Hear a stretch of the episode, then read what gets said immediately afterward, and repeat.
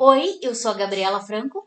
E eu sou o Thiago Cardim e esse é o Imagina Se Pega no Olho, um podcast gravado na sala de casa com notícia, opinião e muita, muita chacota.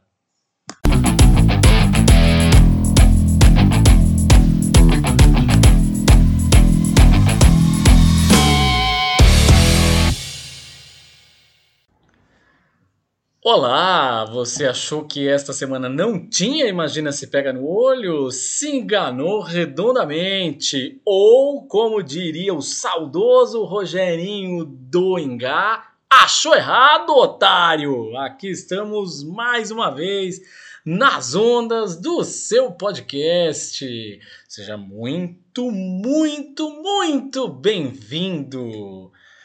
E que bom que você está aqui de volta, que bom você que é nosso ouvinte da nossa pequena e fiel audiência, seja mais uma vez bem-vindo. Você que está chegando agora, ou seja, você que conheceu Imaginas Pega no Olho pela primeira vez, a gente sabe que teve muita gente que conheceu o programa graças aos compartilhamentos da Leila. Obrigado, Leila. Beijo. Beijo Leila. Nossa primeira convidada do ano aí, a gente sabe que ela compartilhou nas redes dela, teve gente que conheceu Imagina, veio, caralho, que nome incrível de podcast, não sei o que, escutou, começou a seguir a gente. Tomara que continue, tomara que vocês estejam aqui para este segundo programa da vida de vocês, tomara que vocês perdurem, sigam, enfim, com a gente aí para o programa 102, 103 e por aí vai. Até porque a gente está mudando o programa. É, então exatamente. essa. Então, assim, é, você que chegou agora, tá, tá toda a primeira temporada aí do Imagina se Pega no Olho, segunda temporada, né? Tipo, praticamente. Na verdade, já tá na terceira, Exatamente. Primeira e segunda temporada aí, vocês podem ouvir. Tem programas que são assim. O fino do podcast tá muito legal. Tem alguns que eu recomendo especialmente. Mas aí a gente resolveu mudar um pouco para esse ano, porque a gente, até a gente tá meio cansado um pouquinho da fórmula do podcast. É, a gente achou que algumas notícias estavam meio que tirando o foco da no- do, do nosso assunto que a gente queria falar, sobre o assunto que a gente quer falar, né? O assunto, assunto da semana, mesmo.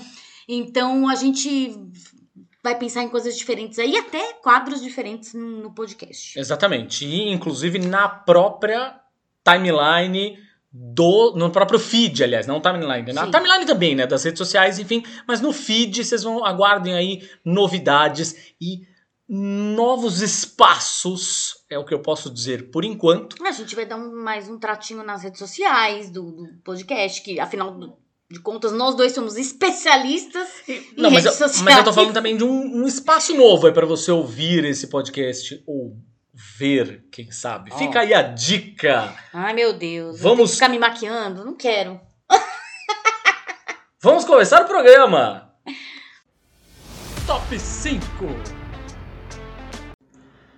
Bom, olha só, você que não vive em Marte sabe que os gastos do cartão corporativo do ex-presidente Jair Bolsonaro têm chamado a atenção desde que foram divulgados lá no último dia 11 de janeiro.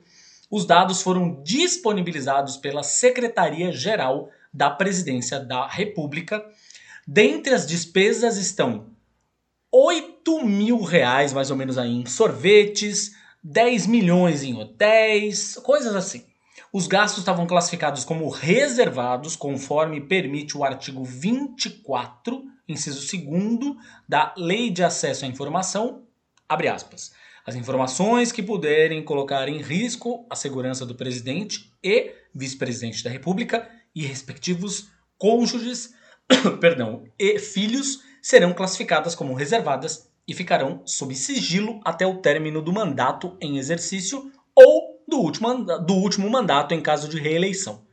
Como o mandato do Bolsonaro acabou, não teve reeleição graças a todos os deuses, o sigilo sobre os gastos com o cartão dele, portanto, os gastos, né, com o, o car- o cartão corporativo presidencial da gestão dele, caducaram.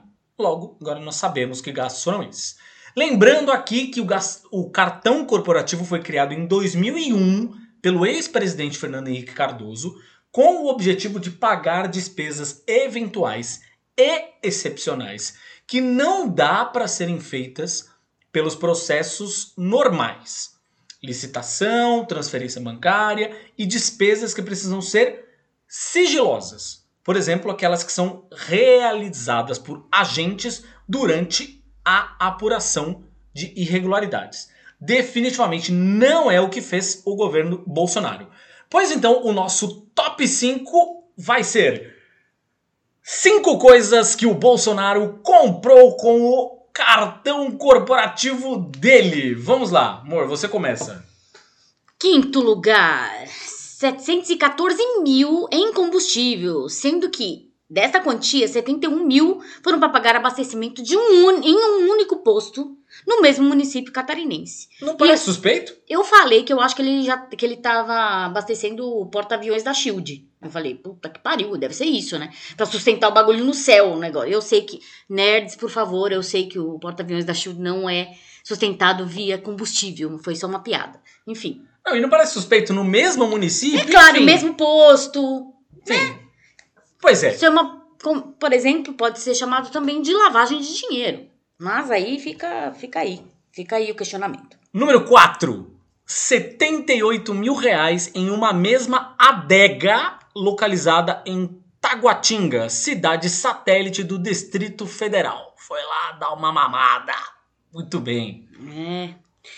581 mil em padarias ao longo de todo o mandato. Olha Gosta de pãozinho, hein? Gosta de um cacetinho. Gosta de pãozinho. Adoro um cacetinho. Esse foi o terceiro lugar. Segundo lugar, 13 milhões, quase 14 milhões, com diárias em hotéis. Foi o maior gasto com cartão corporativo ao longo do mandato inteiro, tá? Somente no Ferrareto Hotel, que fica no Guarujá, que é uma cidade aqui no litoral paulista, caso, quem não, caso você não seja de São Paulo, né? Somente nesse tal desse Ferrareto Hotel foi pago um milhão de reais. Gosta desse hotel, né, o Bolsonaro? Olha, que gente, coisa. custou muito mais caro que o triplex, que também era no Guarujá. Que coisa louca, né? O triplex do Lula, que eles tanto falavam. Não, o triplex. do- Atibaia. Ah, é, o triplex é Atibaia? é, Atibaia. Não, pra mim era no Guarujá. Enfim, whatever. Pra que gastar 13 milhões em no Guarujá? Ainda se fosse na Europa, sei lá, em algum lugar muito caro, Paris, whatever, né? Tipo, o Ciro. se fosse assim, visitar o Ciro em Paris, alguma coisa assim. Mas no Guarujá, meu amigo. Olha aí, amigo. Seja Guarujá, seja Atibaia, seja, como diria o Chaves, em Acapulco, tanto faz. É... 13 milhões! Milhões! Pois é. Imagina o que dava pra fazer pra, pro hotel, SUS. Exatamente. ao longo da... Ou seja, No SUS com isso. No, pra educação. esse monte de hospedagem aí, é, enfim. Enfim. Cartão corporativo, lembra do que a gente Em falou no primeiro começo. lugar, Pois é, em primeiro lugar, esse aqui é eu não sei nem ler esse número. O que, que é isso? Especial. 109 milhões? Esse aqui é especial. Não, 109 mil, são 100 mil reais. 100 mil reais. Quase 110 Cem- é, mil reais. Quase 110 mil reais. Num restaurante chamado Sabor de Casa, que fica no centro de Boa Vista, em Roraima. Detalhe importante: esses 100 mil reais foram gastos em um único dia. Um único dia. Dia 26 de outubro de 2021. Um único dia. Olha que detalhe importante, esse restaurante é um restaurante tão simples que o carro-chefe da casa é um frango assado com farofa e baião que serve pelo menos três pessoas e custa 50 reais. 50 reais! Agora, Eles como- pagaram 100 mil reais neste Muito restaurante. mais do que o restaurante custa. O, o restaurante inteiro. É, o restaurante inteiro. Inteiro. É. Ele comprou uns quatro restaurantes aí. Porque não é possível. Não é possível uma coisa dessa. Ó, fiz a conta aqui. A gente é de humanas. Então eu tive que fazer a conta. Vou arredondar. Não vou nem colocar 110 mil. Vou colocar 100 mil. Redondo. Tá? Considerando que ele gastou 100 mil só comprando frango assado com farofa e baião. Que custa 50 pau. Ele comprou 2 mil pratos desses. É. Ele alimentou gente pra cacete, né? Nossa, e com certeza não era gente. Tava passando fome, viu? Vou te falar. Pois é. Este foi o Top 5 coisas que o Bolsonaro comprou com o cartão corporativo. E vocês, agora que nós estamos nesse novo formato, que esse é um quadro que a gente vai fazer, pode ser, sei lá, uma vez por semana, a gente pode mudar ou não, aí a gente vai ver o que, que a gente vai fazer, mas deem aqui sugestões de quais top 5 vocês querem ouvir da gente aqui. Manda aí nas redes sociais. Estamos esperando. Assunto da semana.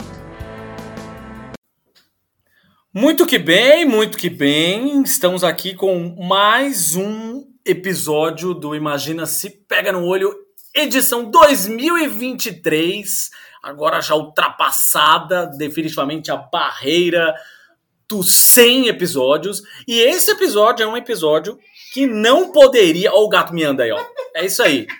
Isso aí é, faz parte obrigatória de qualquer transmissão do Imagina Se Pega no Olho. Até quando a gente não anuncia, as pessoas falam: Ah, escutei seu gato miando lá de fundo. É isso mesmo, faz parte, do, faz parte da gravação. Enfim, este episódio, na verdade, é um episódio que a gente não poderia deixar de gravar. A gente já gravou uma edição dele lá no ano passado. É, e é um episódio que é assim. Não sabemos quanto tempo ele vai durar. Mas é isso aí. Você que tá ouvindo do outro lado, você. Que lute.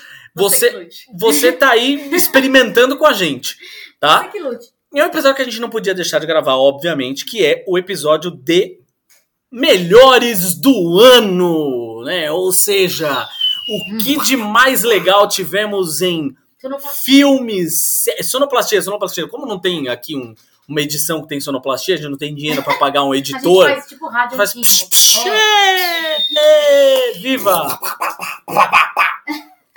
Você percebe, obviamente, que temos aqui convidados especiais. Você que acompanha Imagina Se Pega no Olho, já os ouviu, inclusive, algumas vezes. Todos eles em alguns episódios, inclusive também no episódio de Melhores do Ano do outro ano. A gente está aqui à distância com o Léo Vicente, o homem do Fala Animal. Sim, eu falo, animal. Sim, eu falo.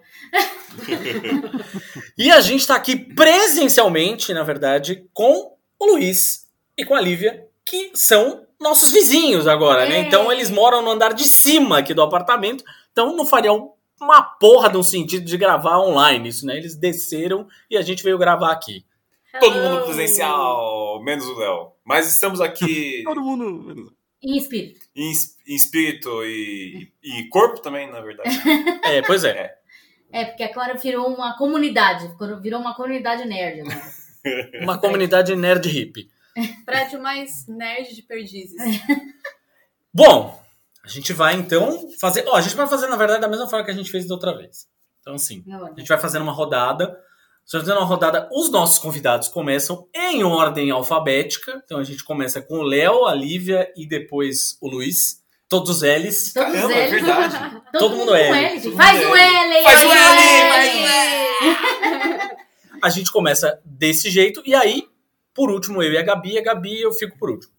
Pode ser assim? Pode. Você tá. Pode, É T, né? Já tá acostumado. Já tô acostumado. é. na lista de chamada eu sempre era no dos últimos, então tá tudo bem. Então vamos lá. Na, na verdade, a gente é aquele filme que tá fazendo sucesso lá, o, ah, o RRR. Só que na versão do Cebolinha. Versão É o. LLL. É o LLL, isso mesmo. É o Parece aquela, RAR. parece aquela mulher ensinando árabe. Maravilhosa. É isso mesmo. Então tá bom, vamos que vamos. Vou começar com qual categoria? A gente começa. Vamos começar pelo mais simples: filmes. Filmes. Eu ia falar pra Categoria rodar filmes. roleta pra, pra ver Roda que a roleta. categoria que cai primeiro, mas. Jequiti. Vamos começar com filmes. Roda, roda, Jequiti. Léo, Roda, roda, imagina. a palavra tá com você. Eu vou começar com terror, que eu sempre brinco que é, a- é o gênero mais difícil de ter filme bom, mas nos últimos anos melhorou bastante. E acho que o melhor desse ano que passou foi o Não, Não Olhe, apesar desse nome desgraçado em português, né? No, no original é Nope, que é do Jordan Peele, que até hoje não fez filme ruim, espero que continue assim. E esse eu acho mais Esperamos. diferente do que os filmes anteriores dele, que meio que a sinopse já te explicava muito bem o que era. Tudo bem, tem umas reviravoltas sempre e tal. Mas esse eu achei mais surpreendente, mais maluco do que os outros. Olha. E, e com elenco bom também, tudo, fotografia maravilhosa. O, Jo- o Jordan Peele é, é o, é o novo James Wan do terror. A gente vai um por um e depois volta pro começo ou você já fala os três? Se quiser, já fala os três aí. Três ou Ah, dois, então enfim, você que sabe. Então fala os É três, o nosso fala os a nossa escolha. Eu não podia deixar filme de hominho de fora, mas foi um ano triste para filme de hominho, porque a gente teve umas desgraças tipo Doutor Estranho, né? Mas teve o Batman, pô. Parece que já faz três anos que saiu esse Batman na minha memória, mas Verdade, foi, É, o Batman saiu esse ano agora, 2022. É, foi no comecinho do ano. comecinho do ano. É, no comecinho esse do é ano, mas realmente... a- esses melhores do ano, porque eu sempre acho que as coisas são tipo do ano ano- retrasado. Também, Não. eu também. Ma- é, Batman foi em março. Março do ano. É, começo de março, inclusive. É. Foi, foi- É acho que foi o tava- primeiro filme grande do ano, provavelmente. Eu não, não vou lembrar agora, mas provavelmente foi. E foi um tarefa filme que tá- acho que todo mundo tava esperando muito e ele entregou muito. Tem lá seus defeitos, mas que filmão, principalmente comparado às outras coisas do ano de Hominho, né? Como eu falei, o Doutor Estranho, que é ruim de doer, o Amor e Trovão, que eu achei fraquinho, o Adão Negro, que é fraquinho. Teve o Super Pets, né? Mas tudo bem. Mas o, o Batman é um filme policial que tem um cara de uniforme, né? Por isso que funciona tão bem. E o primeiro na minha, no meu top 3 é, é o filme Desligue seu cérebro e aproveite, porque é muito divertido, que é o Trem Bala. Hum, sim. Eu, eu, eu, eu tô muito curioso pra esse daí. Cara, é, é o mesmo pessoal que fez John Wick e Deadpool, e mistura as melhores coisas dos dois, a loucura do Deadpool e a ação desenfreada do John Wick. Então, funciona bem, é um, um elenco também de 200 atores conhecidos, todos em papéis muito divertidos, né? Como eu falei, é, desliga o cérebro, se diverte, você não tem que pensar nada, não precisa fazer sentido nada, até porque o filme é quase que uma sequência de ação de duas horas. É tipo mandando bala melhorado. É, é. Isso, é uma praticamente boa isso. comparação, boa comparação. E é, e é comédia. Hum. Então, assim, é um Ah, mandando o bala. mandando bala é comédia É, também. bem comédia, bem comédia. Então, assim, você não tem, tipo, não tem aquela é, trama mirabolante que você fica, ai, nossa, mas quem será? Quem foi o mandante? Blá, blá. Não, não tem nada disso. Você só Ótimo. dá risada com as- E é os isso. absurdos que acontecem e é maravilhoso. E, os- e, diga-se de passagem, os atores claramente se divertiram fazendo aquilo. Se divertiram ainda mais porque ganharam bem, né? Então, ah, É, eu também, eu também.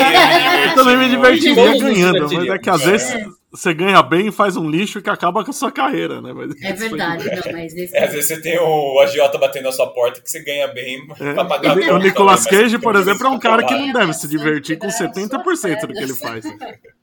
Eu diria o Nicolas Cage. Fala aí, Léo. O, o- Nicolas Cage é um cara que não deve se divertir com 70% do que ele faz. né? Mas agora ele tá voltando ativo, Tadinho. agora ele tá voltando ativo e promete. Que agora- Esse, É que aí- agora ele entendeu o peso do próprio talento. É, o peso do próprio talento é muito bom e esse Rainfield aí, eu tô... Ah, esse Nossa, Rainfield não tem nem o direito de ser ruim, gente. Eu quero O muito assistir. já prometeu muito. é o filme que eu mais quero assistir em 2023, gente. Preciso ver esse filme. Em 2023 a gente vai ter Barbie Rainfield. Olha só. É. O que, que é, É, eu- eu- eu Scorsese perto desses Eu filmes? sugiro, eu sugiro a gente fazer uma rodada, então, com os filmes que a gente mais espera em Ó, 2023. pode ser, é, pode ser. pode ser, pode ser. É, pode ser no, no final, pode ter, na verdade, de tudo que a gente mais espera, assim, de cultura pop. Assim. Aham. Mas vamos lá. Agora ele vira. Lívia. Bom, primeiro eu vou começar discordando do Léo, porque eu gostei muito do Thor, Amor e Trovão. Ele não estava na minha lista, foi mais um desses filmes do. Ah, deve ter sido ano retrasado, re-retrasado, sei lá, em 1984, não sei. Mas eu gostei muito, acho que aquela cena inicial é muito sensacional. As cabras, assim, tipo, toda vez que elas apareciam, a gente se especial das escangalhava cabras. As a cabras são gente se boas. escangalhava de rir. Então, assim, tipo, ai, nossa, o pessoal reclamou que era meloso, né? Não sei o que lá. Ah, gente, é meloso mesmo, foi cafona mesmo, foi feito pra ser cafona. Eu gostei, acho conceito, acho que o Taika Waititi é isso aí. Então, tá aí, pra mim foi um dos melhores filmes de, de hominho do ano passado. E como eu gosto muito de filme de hominho, acabei de colocar ele aqui na minha lista. É, Voltando agora, colocando um gênero totalmente diferente, um dos melhores filmes que eu assisti ano passado, com cer- e que conversa muito, inclusive, né, com a situação atual do Brasil, enfim, foi o Argentina 1985, que eu acho que é um filme que todo mundo deveria assistir, porque mostra uma coisa muito importante que a Argentina fez e que a gente nunca fez no Brasil, que foi punir os generais da ditadura e deixar claro para a população o quanto eles eram criminosos e o quanto que foram cometidos crimes durante a ditadura militar. Porque é uma coisa que a gente nunca fez aqui. Tipo, aqui general vira nome de praça, vira nome de rua, ganha estátua. E as pessoas ficam achando, tipo, ah, não, porque foi uma revolução, não sei o que. Enfim, né? Sem falar que os netos deles estão no poder ainda, né? Hum. Tipo, são autoridades, eles estão trabalhando em rádio, Ou estão Exatamente. trabalhando em rádio. É, Exatamente, o exato. pessoal tá aí, gente. O pessoal tá morrendo de velho, cheio de grana no bolso. É. Então, assim, acho que é um, é um filme muito necessário, é um filme muito bem feito. É, é um filme com um elenco muito bom.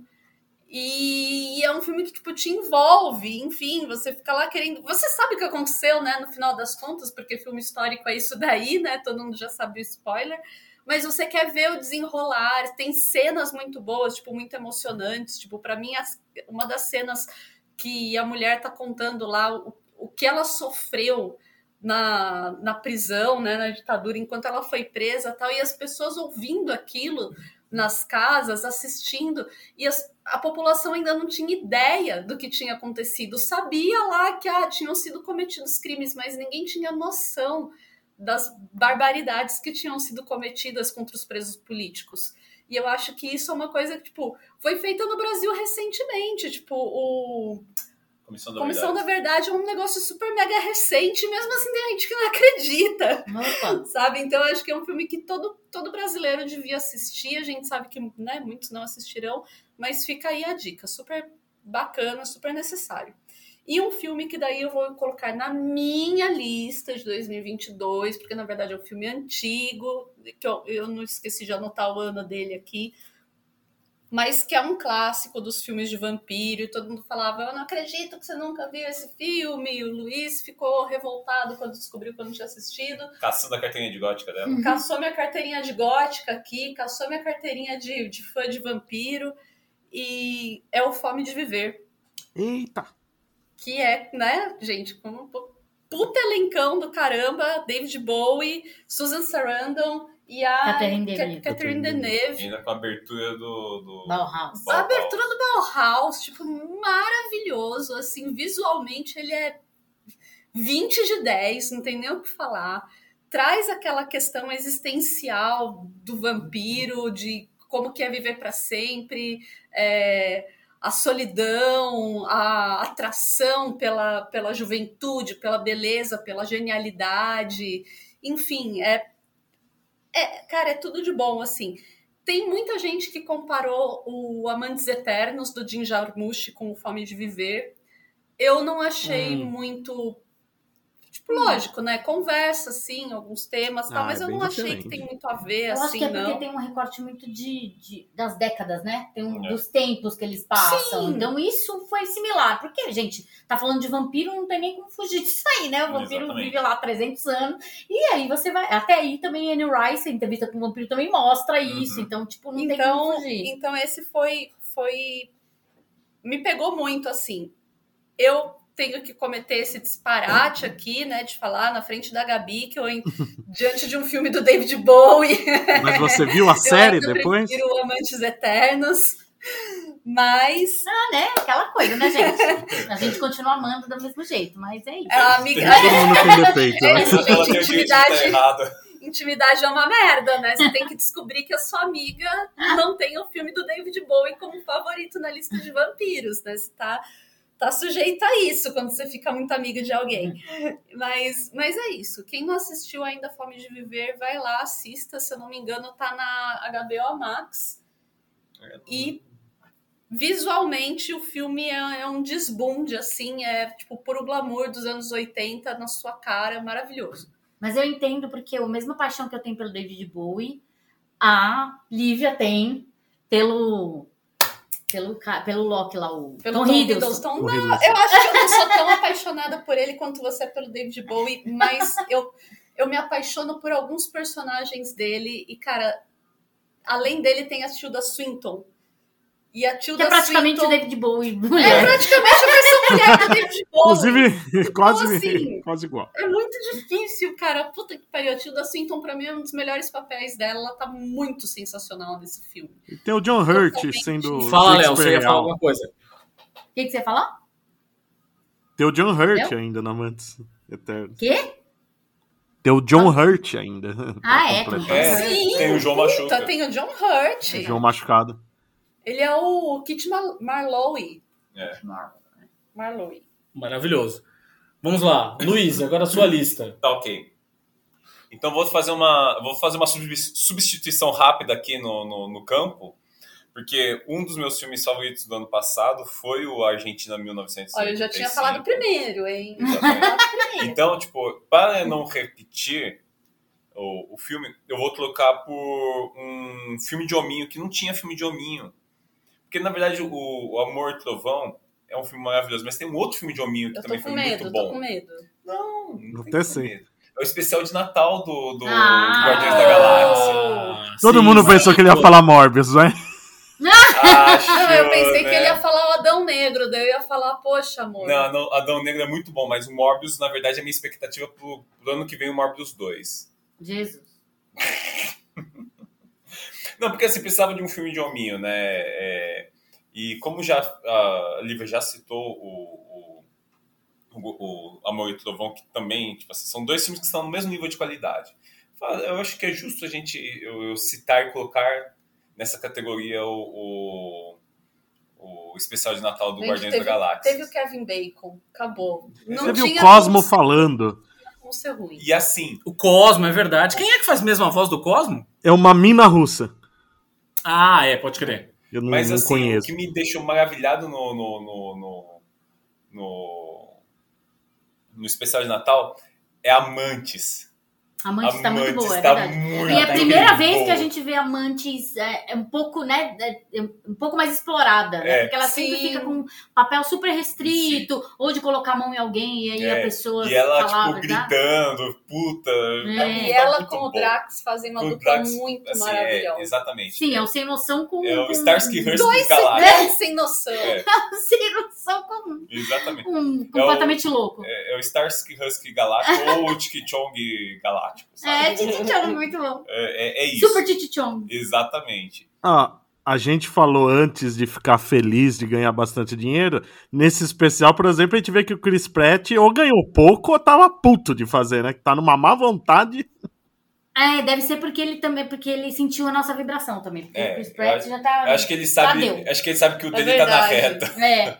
Já deu, Chris Pratt, valeu. É. Valeu. Abraço. Obrigado pelo. Senhor das Estrelas, mas você ficou loucão. cara. É, exato. Quem mandou ficar, entrar É. em igreja de crente, ser racista, transfóbico, é isso que dá. Exatamente. Ser um filho da puta O- com ex- com a O ex-esposa, filho, né? é. Então. O outro filme que tá na minha lista e que eu acho que eu vou desbancar uma pessoa também que vai ter que fazer substituição rapidinha é o Tudo ao Mesmo Tempo Agora.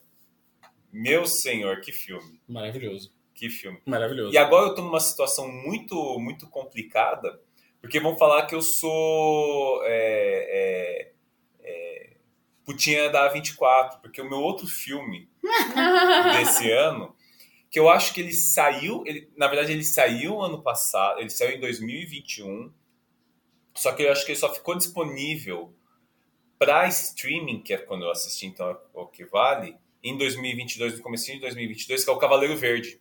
Nossa, sim, é verdade. Esse Acho que o streaming só bom. saiu em, em 2022, Acho que sim. que foi quando a gente assistiu. E, mano, esse filme, tipo, o tudo ao mesmo tempo agora é, é uma loucura, assim, psicodélica, é, sem, sem, sem freios, tipo, vai. É, uma, é um filme que ele chega a cansar a gente de ficar acompanhando o filme, né? Porque eu acho que é essa sensação da protagonista, de ter tudo ao mesmo tempo, tipo, todas as passagens, todos os universos, tipo, de, Você de viu que existia até um.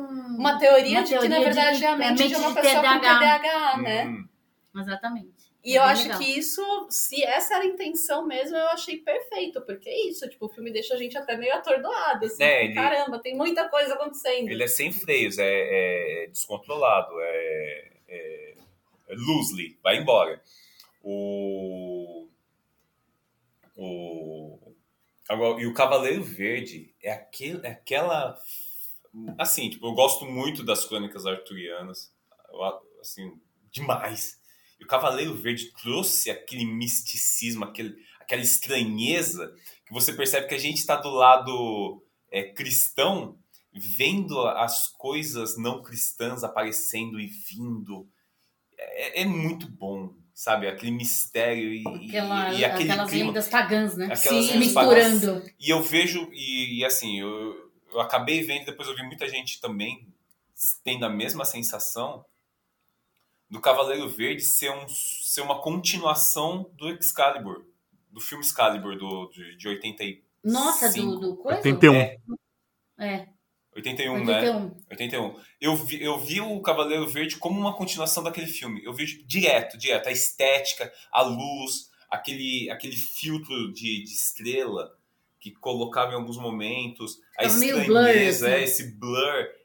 Pra mim, eu vi, e eu vi pessoas, depois eu vi pessoas comentando que também tiveram essa impressão. Ser uma. uma um, Talvez se passar eles- no mesmo ambiente. É, talvez mesmo- eles tivessem sido. Ele tivesse sido realmente inspirado, Influenciado, né? é. Influenciado. No mínimo influenciado, eu vi, eu, eu, eu vi. Mas esse filme me pegou de muito, muito, muito. Quem que é o diretor, Léo? Do Excalibur? Boa pergunta, eu não assisti. O Momento da vergonha. Porra! Quê? Meu Vou Deus! caçar carteirinha de Excalibur. Carteirinha de nerd. Carte, carteirinha de Arthur. De, de... Carteirinha de Arturiano. Cavaleiro da Távola Redonda. Ó, tá no, tá no, tá no Na Prime Amazon. Video. É o John Burman. Hum. John Burman, que é com o Richard. Nossa! É a música do Richard Wagner, que foi o mesmo que compôs pro. pro. Oh, aquele. Gente. Hitler, que chama. Richard Wagner? Não, É. Ainda bem que existem homônimos. Socorro, para! Não! Quem adora o Wagner ou o Eu Hitler? sei que a Guinevere é a linda da Helen Mirren. Ah, não, a Morgana é a Helen Mirren. Gente, eu tenho. Olha, nesse caso eu vou ser contra a carteirinha de. a cassação da carteirinha do Léo, porque senão vocês vão ter que caçar a minha também. Eu também não assisti O Excalibur. Liam Neeson é o Nossa. só tem tipo o Liam Neeson super novinho, o Gabriel Byrne. O Patrick Stewart já careca. É, pois é. Só O filme tem minha idade, o Patrick Stewart já É era verdade, careca. o Patrick Stewart, o, o, o- E a estética é gostosa, né? Do, eu acho a estética É aquela filme bem anos 80, bem- né? Tipo, Aí você vem dos Ardós, né? Tipo. Nem Só uma correção, eu não é. assisti o Cavaleiro Verde, Excalibur eu vi. Ah! Então tá, Léo. a Ah, gente tá, tava entendi. confundindo É que aqui. do jeito que você falou, eu pensei que você não tinha assistido o Excalibur. É, também. Excalibur, Então devolvemos sua clássico de SBT, aqui, Aqui cara. a carteirinha Pô, carimbada. só a minha vai ser caçada, então. Não, porque você assistiu. Não, eu não assisti o Agora você... Excalibur. Ah, não, Excalibur, tá? Eu tô Eu pensando. assisti o Cavaleiro Verde. É, então. Não, é Excalibur. A gente Mas assistiu enfim, junto. É você, amor, agora. sou eu. Então, duas pessoas já queimaram meus, né, dois filmes que eu queria. Que eu, um foi o Léo com o Não Não Olhe, que sim, pra mim foi um dos melhores filmes de 2022. Ele é um filme que mistura. Eu adoro quando, fa quando fazem isso, inclusive, que é um filme que mistura ficção científica com terror. Hum. Eu adoro que é aquele.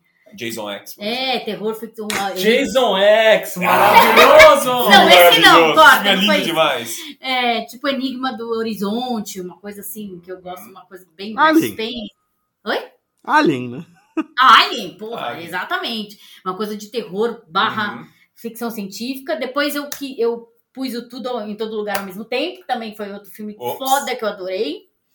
E mais um filme que me tocou demais, que eu chorei litros, que eu não pensei que fosse me pegar tanto e me pegou, que eu saí do cinema falando, caralho, puta que pariu, o que que aconteceu?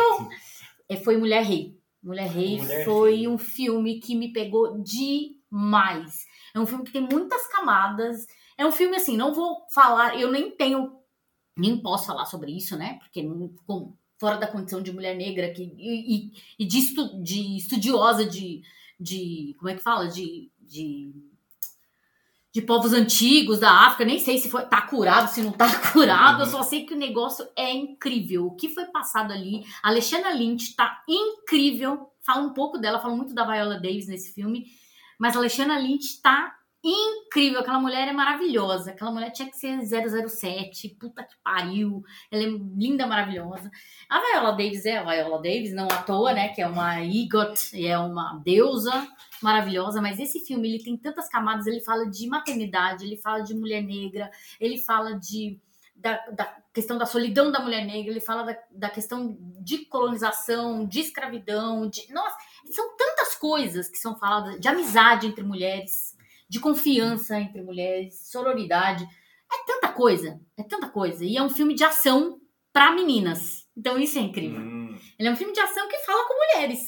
Não necessariamente é um filme de ação pra meninas, mas é um filme de ação com mulheres protagonistas. Então isso é incrível, sim. né? Que a gente não E com não temas que são pertinentes às mulheres, né? Exatamente. Que atraem as mulheres. É como se fosse, tipo, se a gente vai fazer um paralelo muito do porco, é como se fosse um tipo um gladiador, mas com mulheres. Uhum, Entendeu? São... sim. Que geralmente esses filmes de ação têm isso, né? Tipo, de uma hipermasculinidade. E eurocentrado, né? Não é super, eurocentrado. super eurocentrados. Então é como se fosse. E- É da magnitude de um gladiador, só que com mulheres negras. Caralho, é Nossa. muito bom, muito bom. Então, substituindo esses dois filmes, eu queria falar do Menu, que foi um filme legal, assim, não foi um puta filme, mas foi um filme legal, que tem uma proposta muito interessante. Quem não assistiu, assista, que ele dá um meio que um plot twistzinho interessante. Eu acho que assim, as pessoas ficaram, principalmente os jovens, que são muito emocionados né, nas redes sociais, ficaram muito emocionados com o filme. Falaram, caralho, esse filme, meu Deus, eu nunca vi coisa parecida. Pois é, porque você não, não vira o Buñuel. Assistam Buñuel, que Buñuel fez mais ou menos a mesma coisa. E também um outro filme que eu gostei bastante para falar é, do menu foi. Ah, foi After Sun, que a gente assistiu agora. Hum. Que é Animal, tá na MUBI. É, After Sun pra mim é, é que a gente assistiu atrasado, né? A gente assistiu, É. o ano já tinha virado, né? Mas, Mas eu, é eu entendo 2020. totalmente. Ele está na lista de muita gente aí dos melhores de 2022, que é Nossa, ele é um filme. Há muito tempo eu não via cinema. Isso daí. Visa cinema, como diz o, o, o dire-. É, do diretor do Parasita. Ele é puro cinema. Esse filme é puro cinema, assim, tipo, os enquadramentos, os recortes de cena, os diálogos e os silêncios, mais importante Hum. que isso, porque às vezes a gente fica prestando tanta atenção no diálogo, mas os silêncios são importantíssimos. É, a movimentação de câmera é meu, que filme foda, que filme foda. E que fala com, de tanta coisa, com tanta gente, fala pra pais e fala pra filhos. Então, After Sun é muito foda. Bom, é, no meu caso aqui, eu também coloco na minha lista o Tudo em Todo Lugar ao mesmo tempo. Eu tenho que ler o nome desse filme em português, sabia? É. Porque eu, eu me cafundo Eu com a tradução que as pessoas coisa, colocaram. Tanto que Tudo eu acho mesmo que eu falei errado. é tudo ao mesmo tempo agora. Eu tenho a mania de falar tudo ao mesmo tempo agora. Mas não é. Enfim, é, ele entraria na, na minha lista sem dúvida também. Mas eu vou, na verdade, vou substituí-lo aqui por um outro filme. É, vou deixar esse outro filme, que foi um filme que eu vi, foi exatamente o último filme de 2022 que eu vi. Eu vou deixar ele por, por último aqui. É, tem um outro filme que eu queria colocar na minha listinha aqui, que é o Noites Brutais, também conhecido como Barbarian. O Noites Brutais é o nome em, em português. Barbarian. Júlio, você que está me ouvindo aí de Portugal, eu ouvi a sua opinião, fui atrás do filme. O filme é muito do caralho, é um Nossa, filme de terror. Ah, é? Sim, Barbarian. Muitas coisas acontecem no filme que você simplesmente não está esperando. Assim, é qualquer coisa que se conte É a respeito atrás desse filme, qualquer coisa que se conte a respeito desse filme perde muito da graça. A descoberta que você vai tendo com o filme é, enfim, todas as descobertas que você vai tendo com o filme são, são muito legais. Parte da, For. parte da, da, É da 24? é, parte da graça é a descoberta desse filme. Então, assim, basicamente, uma casa. É tudo que se pode dizer. Barbarian. Procurem, ele já tá aí disponível nas, nas plataformas. Tem um outro filme que eu amei também em 2022, que é o Prey, que é o filme definitivo de Predador. É muito eu bom. adoro o Nossa, Predador. muito bom esse filme mesmo. E o filme é um filme que temos uma nativa americana chutando bundas. É uma atriz que já chutava bundas no Legion, na série. E que ela arrebenta no filme. Eu a- amei filme é toda. ela. Mas como assim ela não tem treinamento militar? Pois é. pois é. é. O, o, Danny, o, o Danny Glover também não tem treinamento militar. E E era um ele fez velho. o Predador 2. e ele fez o Predador 2 que eu gostava mais do que do 1. Eu também. Quero deixar claro. É, pior que Sempre gostava mais do. Sempre disse que gostava mais do Predador 2 Eu que acho do 1. que o 2 me dava mais medo do que o 1. Porque o 2 era mais difícil, né? Você consegue acreditar fácil que o Schwarzenegger bate num alienígena. Exato, exatamente. E eu acho que ela no filme, nesse, nesse Prey, ela tá super, super bem. É, eu acho que ela é uma. É uma história, o filme todo tem uma história que é uma história simples, Exato. mas que vai direto ao ponto, assim, sabe? E que não. é, não da mesma forma que não tira em nenhum momento, eu discordo pra caralho das pessoas que falaram, não tira em nenhum momento a força do predador, muito pelo contrário, é um personagem que continua assustador pra caralho, mas ele encontra um adversário à altura. No caso acho aqui, engraçado- adversária. Essas críticas. Ah, eles, o pessoal humilha o Predador. Gente, o Predador é o personagem que sempre é derrotado. Exato. Isso não vai mudar. Às vezes, quando é com o Alien, ele ganha. Mesmo assim, não é sempre. Normalmente é os dois. Mesmo assim, ele perde porque é uma merda. Então, também. tá tudo certo. Alien vs Predador, Quem não ganhar assista. ou perder vai acabar perdendo e é- Todo mundo vai perder. todo mundo vai perder, como diz a Quem Dilma. ganhar ou perder. E como diz vai a, tag- a tagline do filme é essa, na verdade. Não importa quem ganha, nós vamos perder. Essa é a tagline do filme. Nunca, Ah, é? nunca uma, uma, uma divulgação foi tão sincera, né? Beijo, Gilmãe.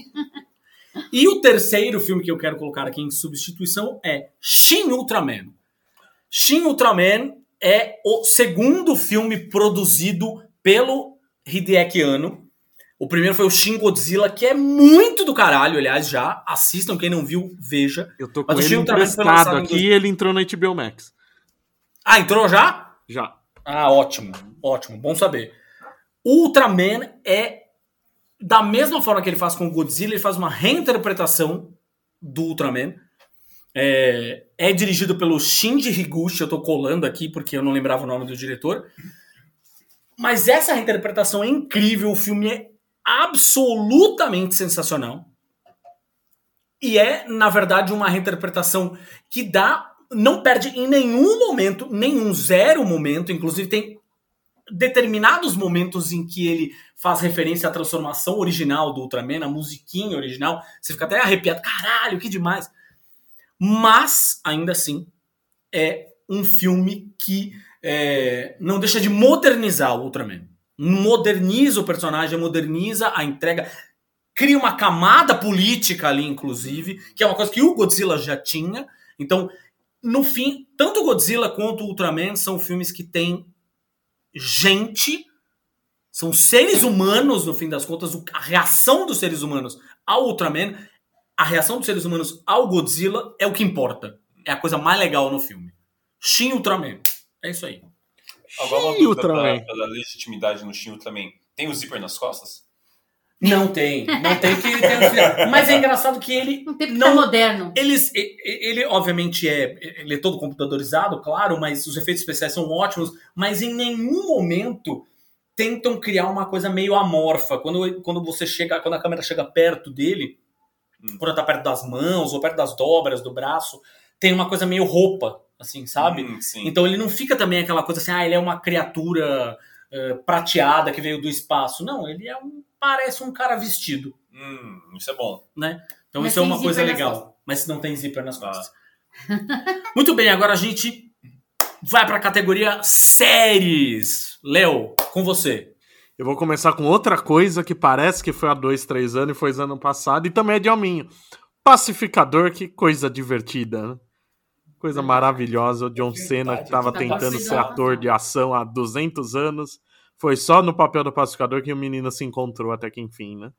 E, cara, é- o pior é que essa série, além de boa, ela é importante, né? Se a gente parar pra pensar, é o sucesso dela do Esquadrão Suicida, que fez o James Gunn assumiu como chefão da DC, né? Uhum. O- Tem segunda temporada já confirmada, falaram que vai ter mais spin-off vindo do Esquadrão Suicida. Eu achei a série maravilhosa. É aquela, é aquela receita de pegar um personagem bosta, que não tem quase nenhum background, usar a ideia básica e fazer um negócio totalmente diferente que funciona muito melhor do que a própria versão dos quadrinhos. E, a- e hoje, a, e hoje a versão dele nos quadrinhos, inclusive, tem muito mais importância por causa da série. né? É. Sim, Fora tô enfiando a ele em tudo, né? Vai estar quadrinhos até na mensal do Arqueiro. Verde. É. Ah, é A verdade. única, a única, a É única verdade. Lívia levantou a bem. ser lamentado. Não tem trilha sonora nos quadrinhos. É, não tem aquela abertura impossível de se pular, né? Exato. Se, um- se um dia você se sentir inútil, pense que você não é o botão de pular a introdução do pacificador. E tem a Exatamente. melhor atualização possível, que é a do pai, né? Que nos quadrinhos era um ex-oficial nazista que se mata na frente dele. E aqui é um caipira americano, que é a coisa mais nazista que a gente tem nos tempos atuais. É, É, exatamente. sim. Fora os brasileiros, né? Mas enfim, também. É que o brasileiro a gente não se limita brasileiro, a caipira, né? Tem em todos branco os lugares. média É. brasileiro. Pode ser só um bolsonarista, mas troque, é só substituição. Vai lá, Léo. A outra é Entrevista com o Vampiro, que foi indicação de todos vocês, inclusive, pra eu ver, eu fui o último a assistir. Sim. Que, cacete, que série boa, como é bom ver que alguém consegue pegar a essência de algo, mudar um monte de coisa e funcionar muito bem. As pessoas têm que aprender que a adaptação não é transposição, e eu acho que Entrevista com o Vampiro é o melhor exemplo disso. Pega toda a essência, não muda nada da essência, mas toda a trama é diferente, os personagens estão diferentes, a época que se passa é diferente, e tudo isso funciona tão bem, tão bem feito, e é uma que tristeza que isso ainda não veio pro Brasil, né? Que tristeza. É. Mas você que tá ouvindo aí sabe como assistir a Vocês série. sabem o que fazer. Sabe aquela só coisa, viajar né? para os Estados Unidos do- como eu filme fiz. caiu na rua. Aí você vai pegar. Caminhão do streaming caiu na rua, gente. Vai lá e pega o seu. Vai lá, Léo. Por algum motivo, minha TV começou a pegar um sinal dos Estados Unidos aqui, aí eu vi. É, cuidado com, com cuidado, só cuidado com o Milagre do VPN. Come to the Light Caroline, né? Cuidado com o outro H. E a melhor de todas, acho que não, não tem esse ano. Eu quase pus Stranger Things, porque eu achei essa temporada do caralho, a melhor desde a primeira. Ela é muito boa, mas esse ano teve Andor. E Andor não tem comparação com nada que eu vi em série de ficção, pelo menos, em, sei lá, em 20 anos. Né? Cacete, como Andor é bom. Num ano que a gente teve o Obi-Wan, que foi show, xoxo até o último momento, tem Xoxa, algumas capeta, cenas boas. Inconsistente. Amei. É muito, muito inconsistente. O Obi-Wan foi uma grande decepção. Mas Andor, eu já esperava muito por ser do, do mesmo pessoal que fez o Rogue One, mas ela conseguiu ainda assim se superar. Que série maravilhosa, com um ritmo bom, ela não tem pressa de contar a história. É, Andor devagar porque já tive pressa. Aí, Ah, meu Deus. Só aquele. Só Ai, aquele Jesus. primeiro episódio já vale a série inteira. Já dá pra pegar. E aí, amiguinhos, a gente vem aí. aqui, vem dar um um cutucão aí no- nos fãs de Star Wars, porque Andor é bom porque não tem a família Star- Skywalker, assim como o Rogue One também é bom porque não tem família Skywalker. Porque é aquilo que a gente sempre fala, gente. Não. Porra, o Obi-Wan tem, pô. Não, eu Não, falei Rogue- Rogue One. Rogue Ah, Rogue One, ah, sim. Rogue Rogue One. One Kenobi. Aliás, Tem Rogue Jedi, One né? foi uma bosta porque tem a família Skywalker. Já veio, provou meu ponto. Exato. Porque é aquela coisa, né? Porra, tem um universo inteiro, uma Expandido, galáxia é. inteira pra você explorar, mas não. Vamos sempre voltar pra Tatooine, vamos fazer sempre tudo Novelinha. rolar entre a família Skywalker. Gente, Já deu. já assim, a gente ama a família Skywalker, a gente gosta das, da, dos filmes clássicos, mas enfim, né? Vamos, vamos expandir um pouco, vamos trabalhar coisa nova. Vamos andar pra frente. É, Na verdade, vamos respeitar um pouco os Skywalker e ou deixar eles de lado, ou quando for mexer, fazer um negócio decente, né? Pelo menos. exato. É. Mas Andor. mexer mais, né? Não, a gente tem- já contou a história deles, pronto. Contou, contou que tá contado, tá? Tá, Tipo, é, tá tem tudo bem. muita coisa ainda pra explorar. Tem muitas raças, muitos planetas que nunca apareceram nem em série, em filme, em nada. Só apareceu em livro, só apareceu em jogo, em e quadrinho. nisso o E Andor tá mandando muito "Não, bem, vamos né? fazer É, então. É, Mos An- Eisley, Andor colocou novo. isso. Aquela primeira cidade toda cyberpunk, eu amei. maravilhoso, maravilhoso. E tem o Andy Serkis, que alguém, por favor, vai lá na, na água e resgate ele, que eu quero ver mais do Sim. personagem. Nossa, dele. sim! Sim! E sim! Eu não sabia que ele aparecia na série, inclusive foi uma Eu tinha surpresa esquecido. maravilhosa. Eles anunciaram há Muito tanto bom. tempo que ele ia estar na série sem falar o personagem que eu tinha esquecido completamente. Quando ele Nossa, aparece, verdade. é Muito bom mesmo. o personagem dele. Muito É um dos eu grandes- é Star Wars para adultos. É o manifesto comunista de Star Wars. né? É. Uma coisa que eu achei muito legal no Andor, e que eu acho que eu já comentei com vocês aqui, é que o Andor, ele mostra a parte que não é bonita da, da resistência. É. Sim. Porque geralmente, né, nos filmes a gente vê tipo aquela coisa mais Romantizada. heróica, romantizada, onde todo mundo é super bonzinho, tipo até o Hank é meio cafajeste, mas não, ele é- no fundo ele é um cara super legal, tal. E o Andor não, o Andor mostra a galera mandando matar, se corrompendo ali, tipo sujando a mão, porque você tem que derrubar o império de Precisa. alguma forma, você precisa, você precisa fazer essa, essa resistência acontecer de alguma maneira, esse dinheiro tem que vir de algum lugar, isso, putz, eu acho, achei muito da hora.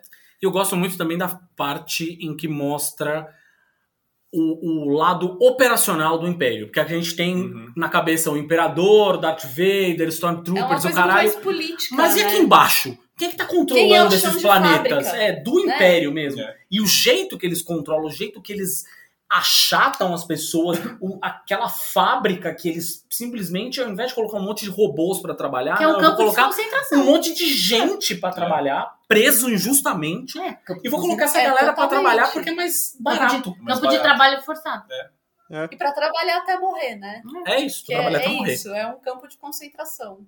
Essa- É isso aí. essa- essas camadas todas, né? A gente vê o FBI do Império praticamente ali também, né? Isso. E, gente, se depois de tudo isso a galera não entender que o Império é fascista, temos um grande problema cognitivo entre os fãs. Bom, a gente tem, né? A gente sabe que tem. né? A gente sabe é que a gente tem desde Não, mas daí tem o 77. problema cognitivo e tem a pessoa que compactua, né? São duas coisas.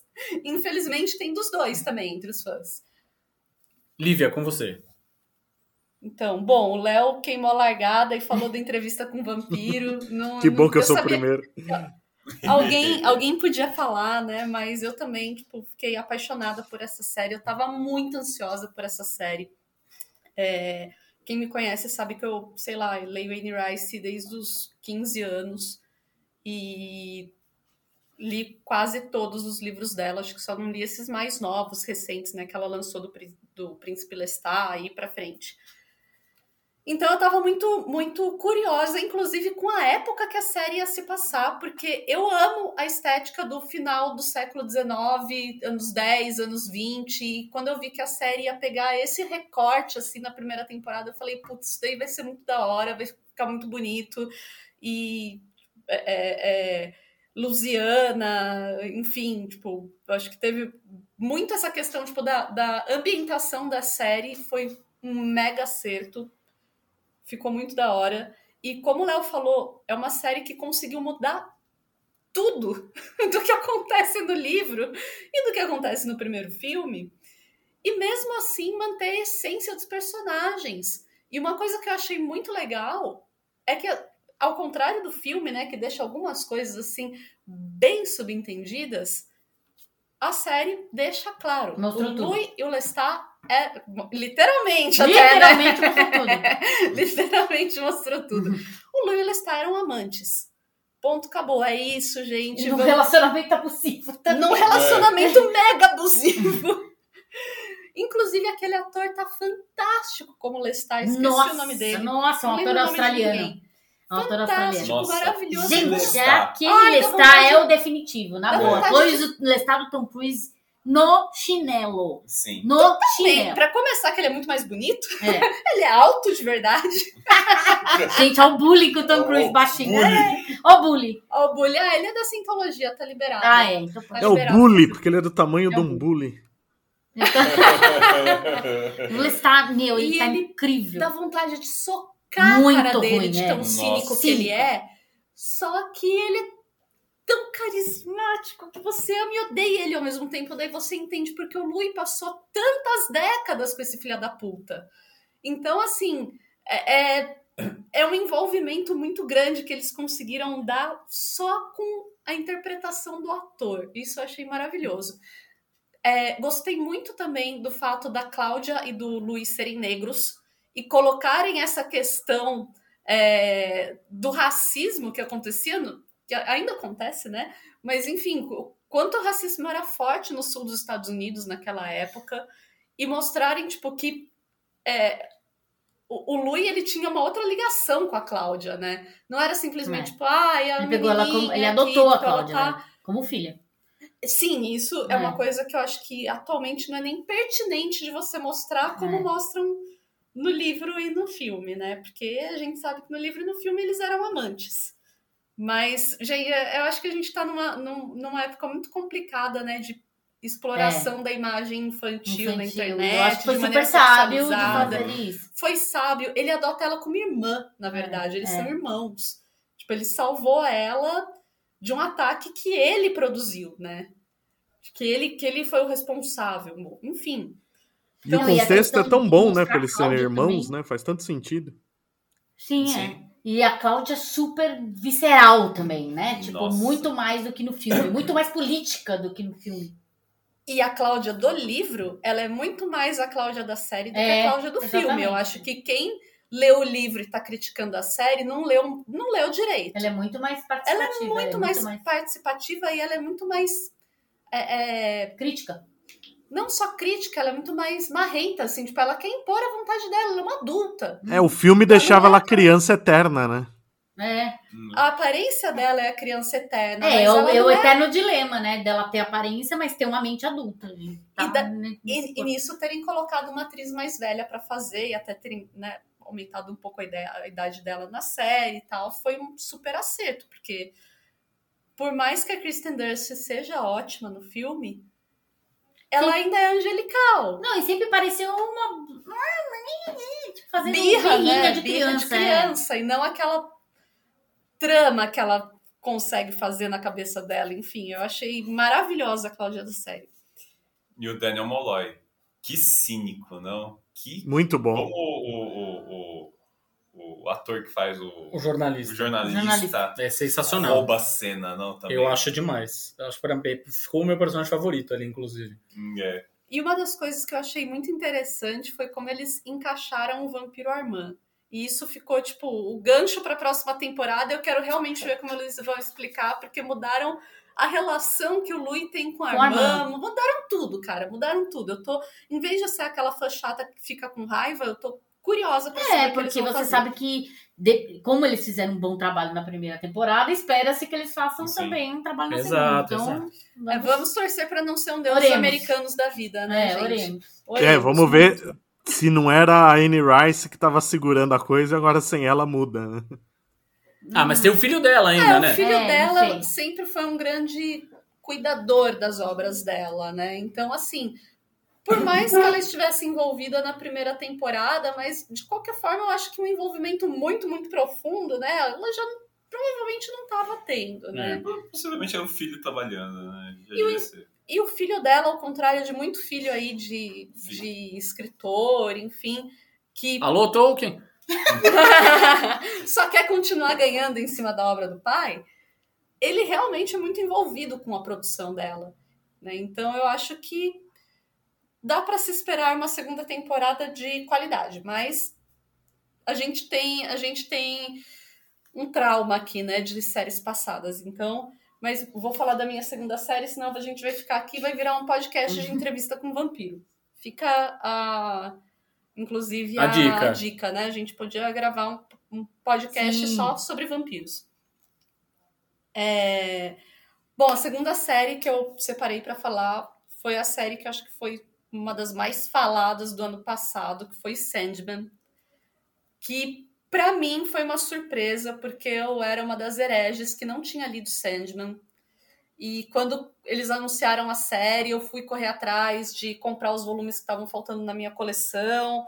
Não consegui comprar a tempo, não consegui ler a tempo, mas quando eu assisti a série, eu fiquei tão encantada com aquele universo que eu falei, putz, agora eu preciso ler. E foi uma série que me fisgou como há tempo nenhuma série fisgava, nenhuma série nova, né, fisgava. E eu não queria parar de assistir, para vocês terem uma, noção, né? O Luiz, que é a pessoa que assiste série assim, em doses homeopáticas, é a pessoa que gosta de assistir um episódio por semana, ele queria sentar e assistir quatro episódios seguidos comigo, porque a gente não conseguia parar de ver. Então, foi outra série, né, que eu acho que mudaram bastante coisa, assim, até do, do... Mas da representação dos personagens, né, do que no enredo em si. Sim mas foram mudanças super acertadas, super é, é, que acrescentaram mais camadas nos personagens. E as mudanças que teve de enredo, eu acho que funcionaram muito bem para a série, porque é uma coisa, inclusive, que a gente estava comentando quando a gente viajou aí no fim de ano, que se a gente, se eles fossem explicar, por exemplo, todo o enredo do Casa de Bonecas, gente, você ia precisar de uma temporada só pro só Casa, de de Bonecas. Nem dá, né? Porque tem- pega tanto elemento da DC que é complicado demais pra quem não é, eu como tinha conhece. falado, é É exatamente outra isso. coisa. Eles não têm nem, eles não têm nem permissão pra isso, não tiveram nem permissão. Eles tiveram que trabalhar com o que eles não têm. Hum, Ok, vamos trabalhar com o que não temos. E então, se eles fossem fazer? por exemplo, a Lita Hall ser uma outra heroína que não a Fúria, né? Tipo, vamos fazer aí inventar uma outra heroína para ela ser, vamos inventar um outro background pro marido dela, enfim. Eles iam ter que contar uma outra história em cima daquela Ia ter que história explicar muito. explicar muita coisa, ia ficar cansativo.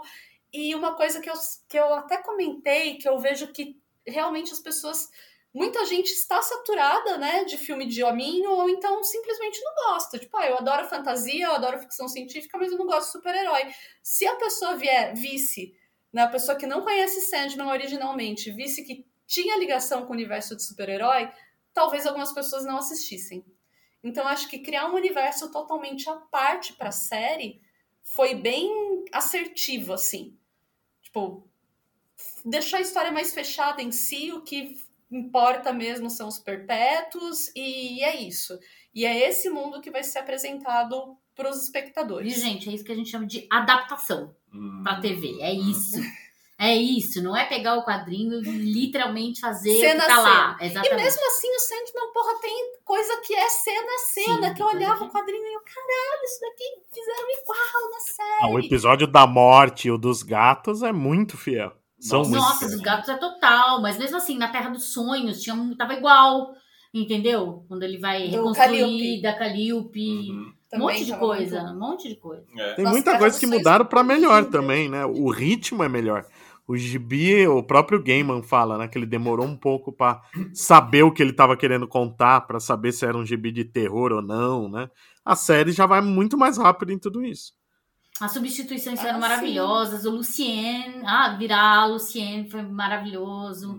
A morte, Ah, e, o, e, o, e o Senhor Destino, o John Dee, ficou, John Dee, ficou perfeito. muito melhor do que um, um semi-cadáver, É. sei lá, qualquer coisa. Porque convenhamos, gente, quem que, morto muito louco. quem que morto daria carona para aquele cara É. à noite?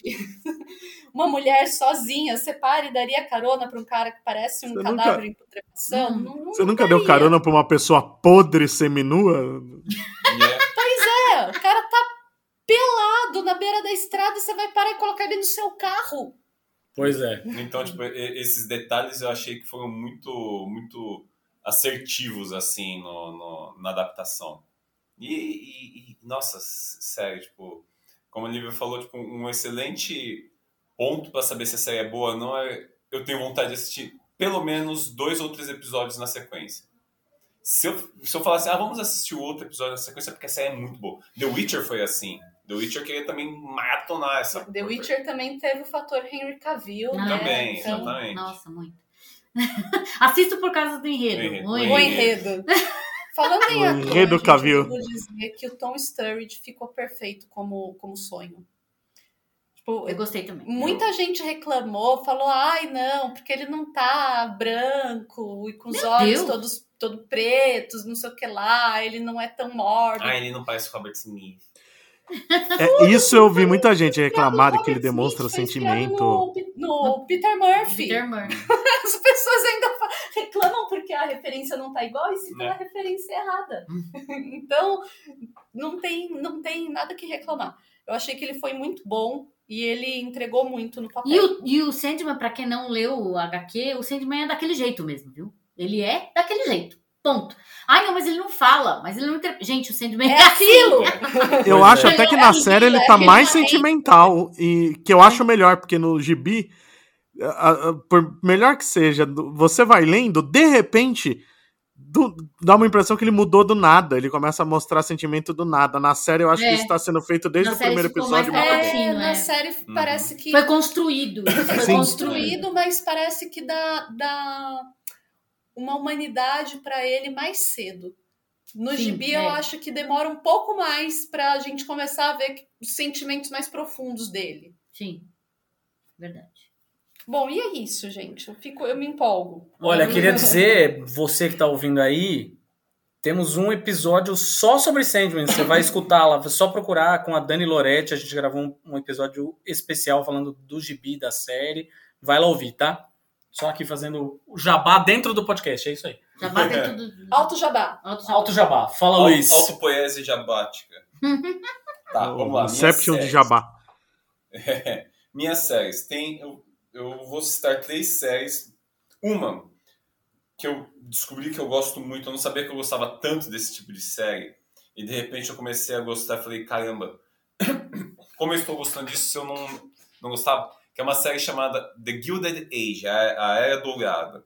É uma série que se passa na Era de Ouro dos Estados Unidos. Logo quando você começa, logo quando começa a explosão dos commodities, as railroads. Nossa, tô falando em inglês, gente. Olha que lindo. É que eu não lembro a Nossa, palavra, como é que se fala railroad em, português. É, Autoestrada. Berinjela. Egg, eggplants. Gente, Parem.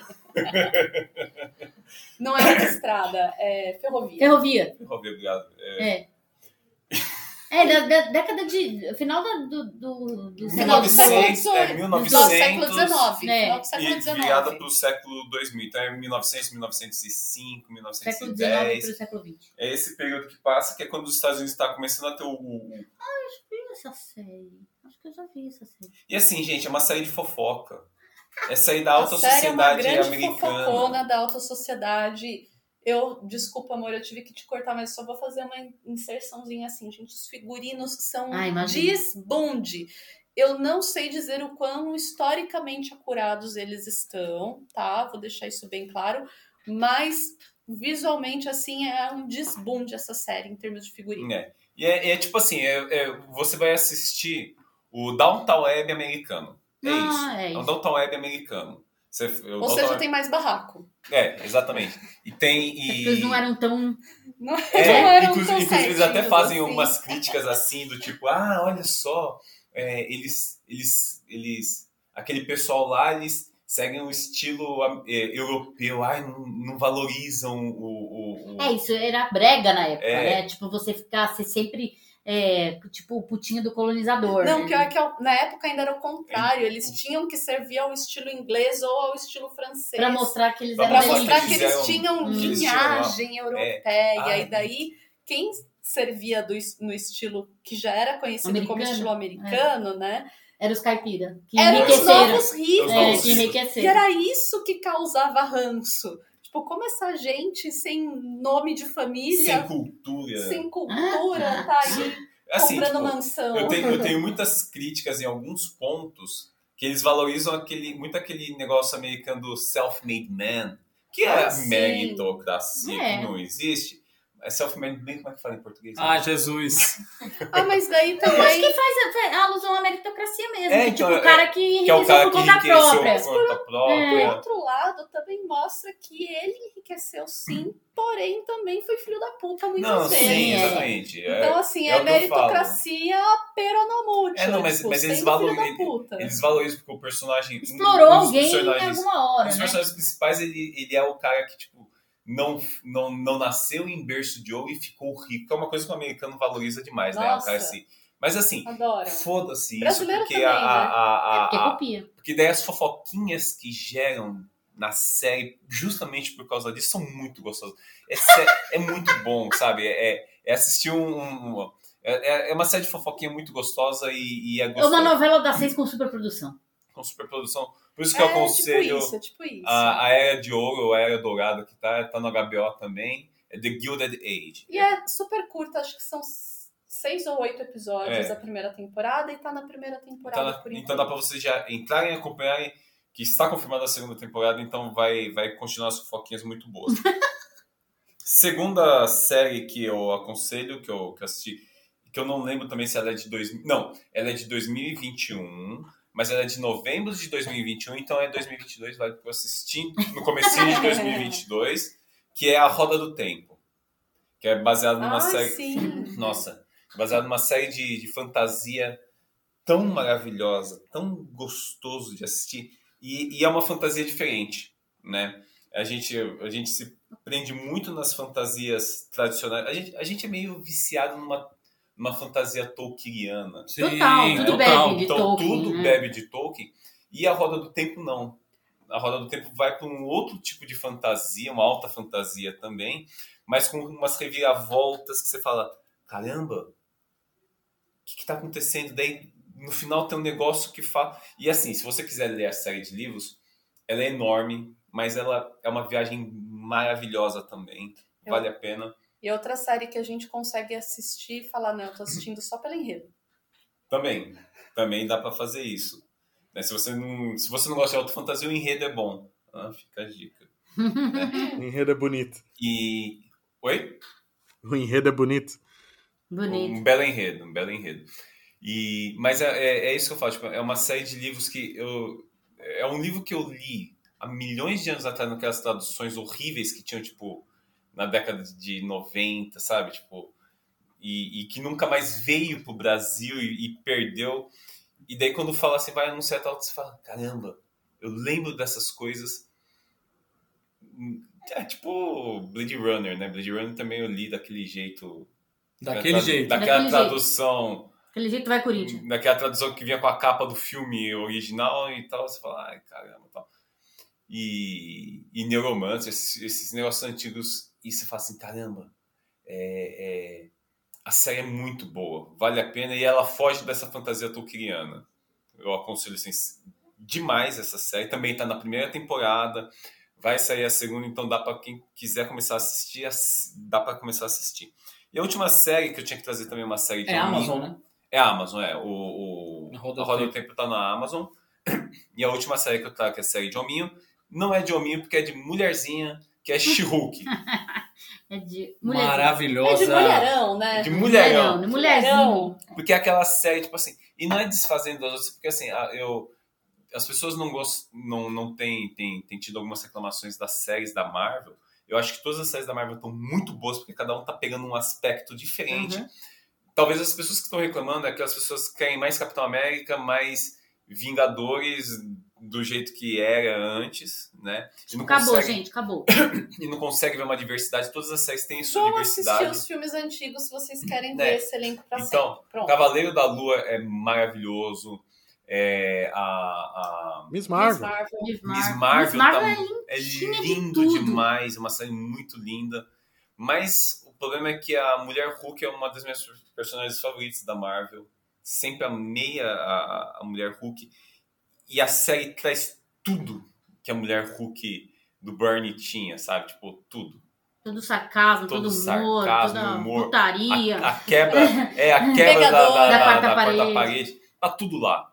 Tipo, então, She-Hulk representa pra mim a, a, a série do, do a série de hominhos e, e, e, e mulher, Mulheronas. e mulheronas da, da, da Marvel.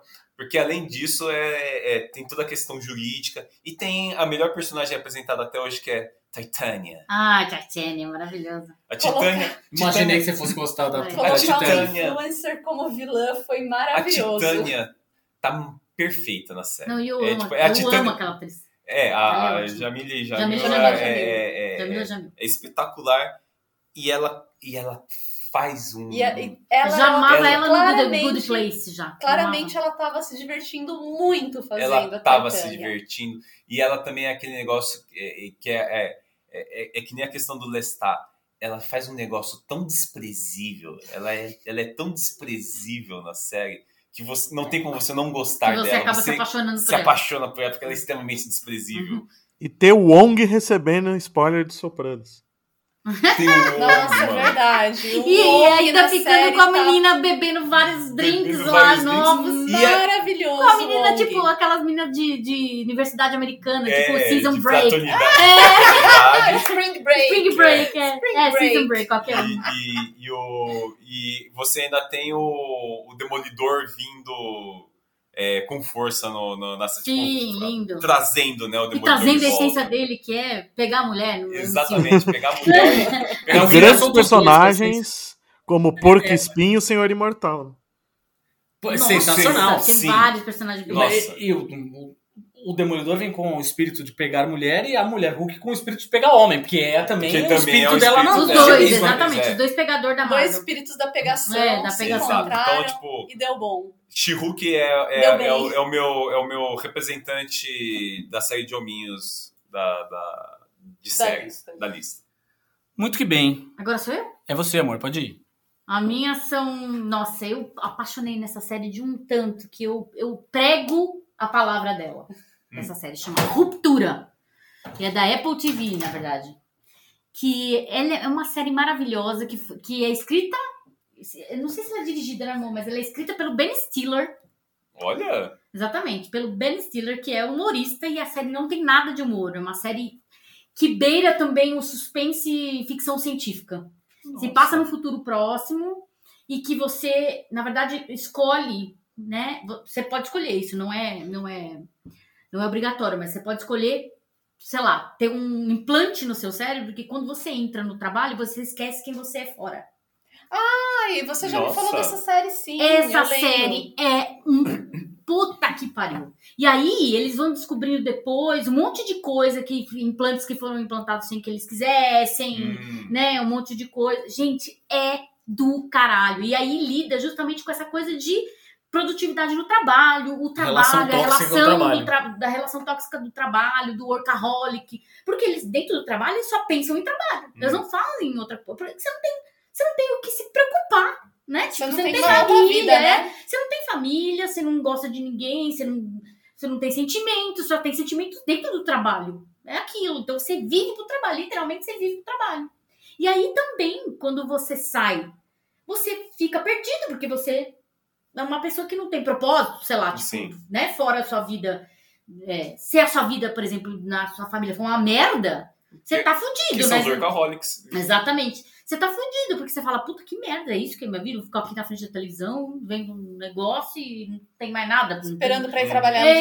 dia seguinte. Não, nem pensa em trabalho, porque ele não lembra que ele tem Ah, é trabalho. verdade. Ou seja, é uma coisa como é desconecta, são realidades desconectadas. E isso aí mostra quanto as duas coisas fazem parte da nossa realidade, do nosso tecido social, o quanto elas são importantes. Sim. O trabalho é importante e a fora do trabalho também é importante. Um se relaciona com outro. Então é muito foda, é muito foda. Eu amo Ruptura, assistam Ruptura.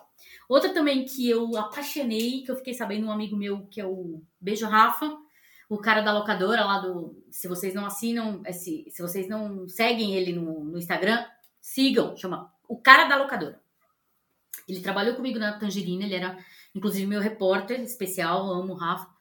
E a gente ficava loucamente fazendo aquelas listas de 100 filmes de ação pra você assistir no Netflix. E a gente ficava lá fazendo uma sinopse de, dos filmes.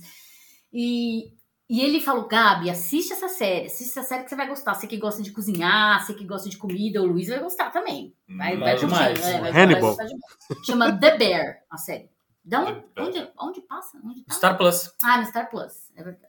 É, ou seja, é naquele caminhãozinho lá que Hum. cai lá perto da sua Ah, não, mas o Star Plus, no fim das contas, o Star Plus é uma. As pessoas assinam, no Tem fim, gente né? que assina Star assina, Plus, é. assina como complemento do, do- da Disney, né? É. É.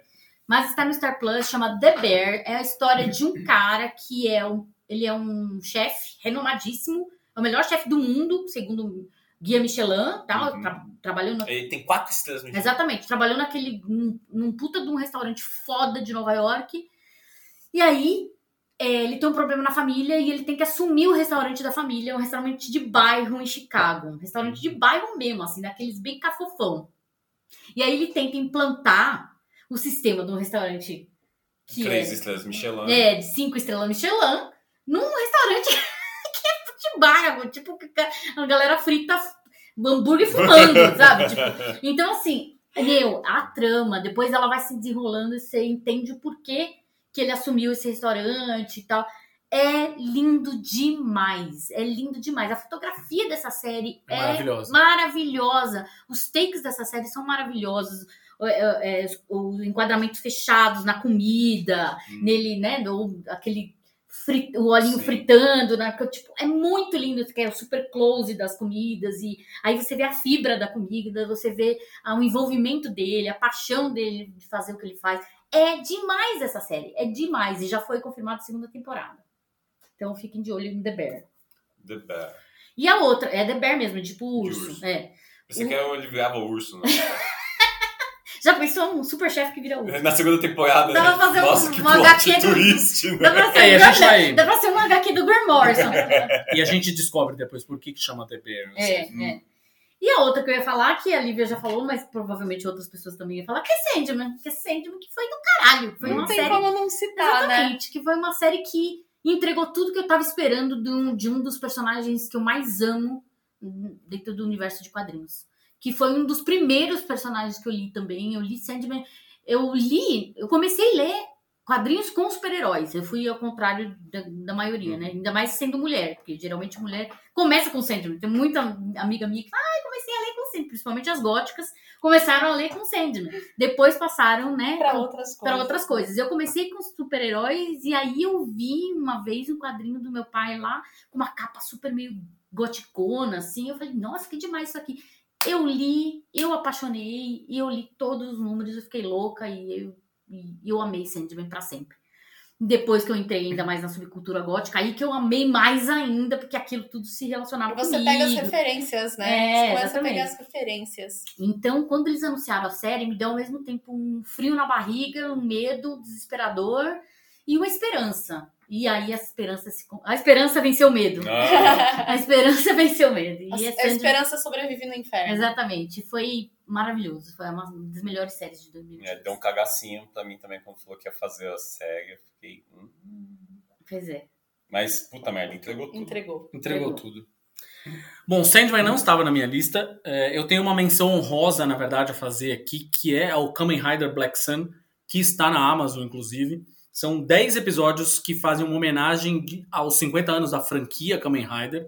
E é uma reinterpretação da série do Black Kamen Rider, que passou aqui no Brasil, né, no- na manchete.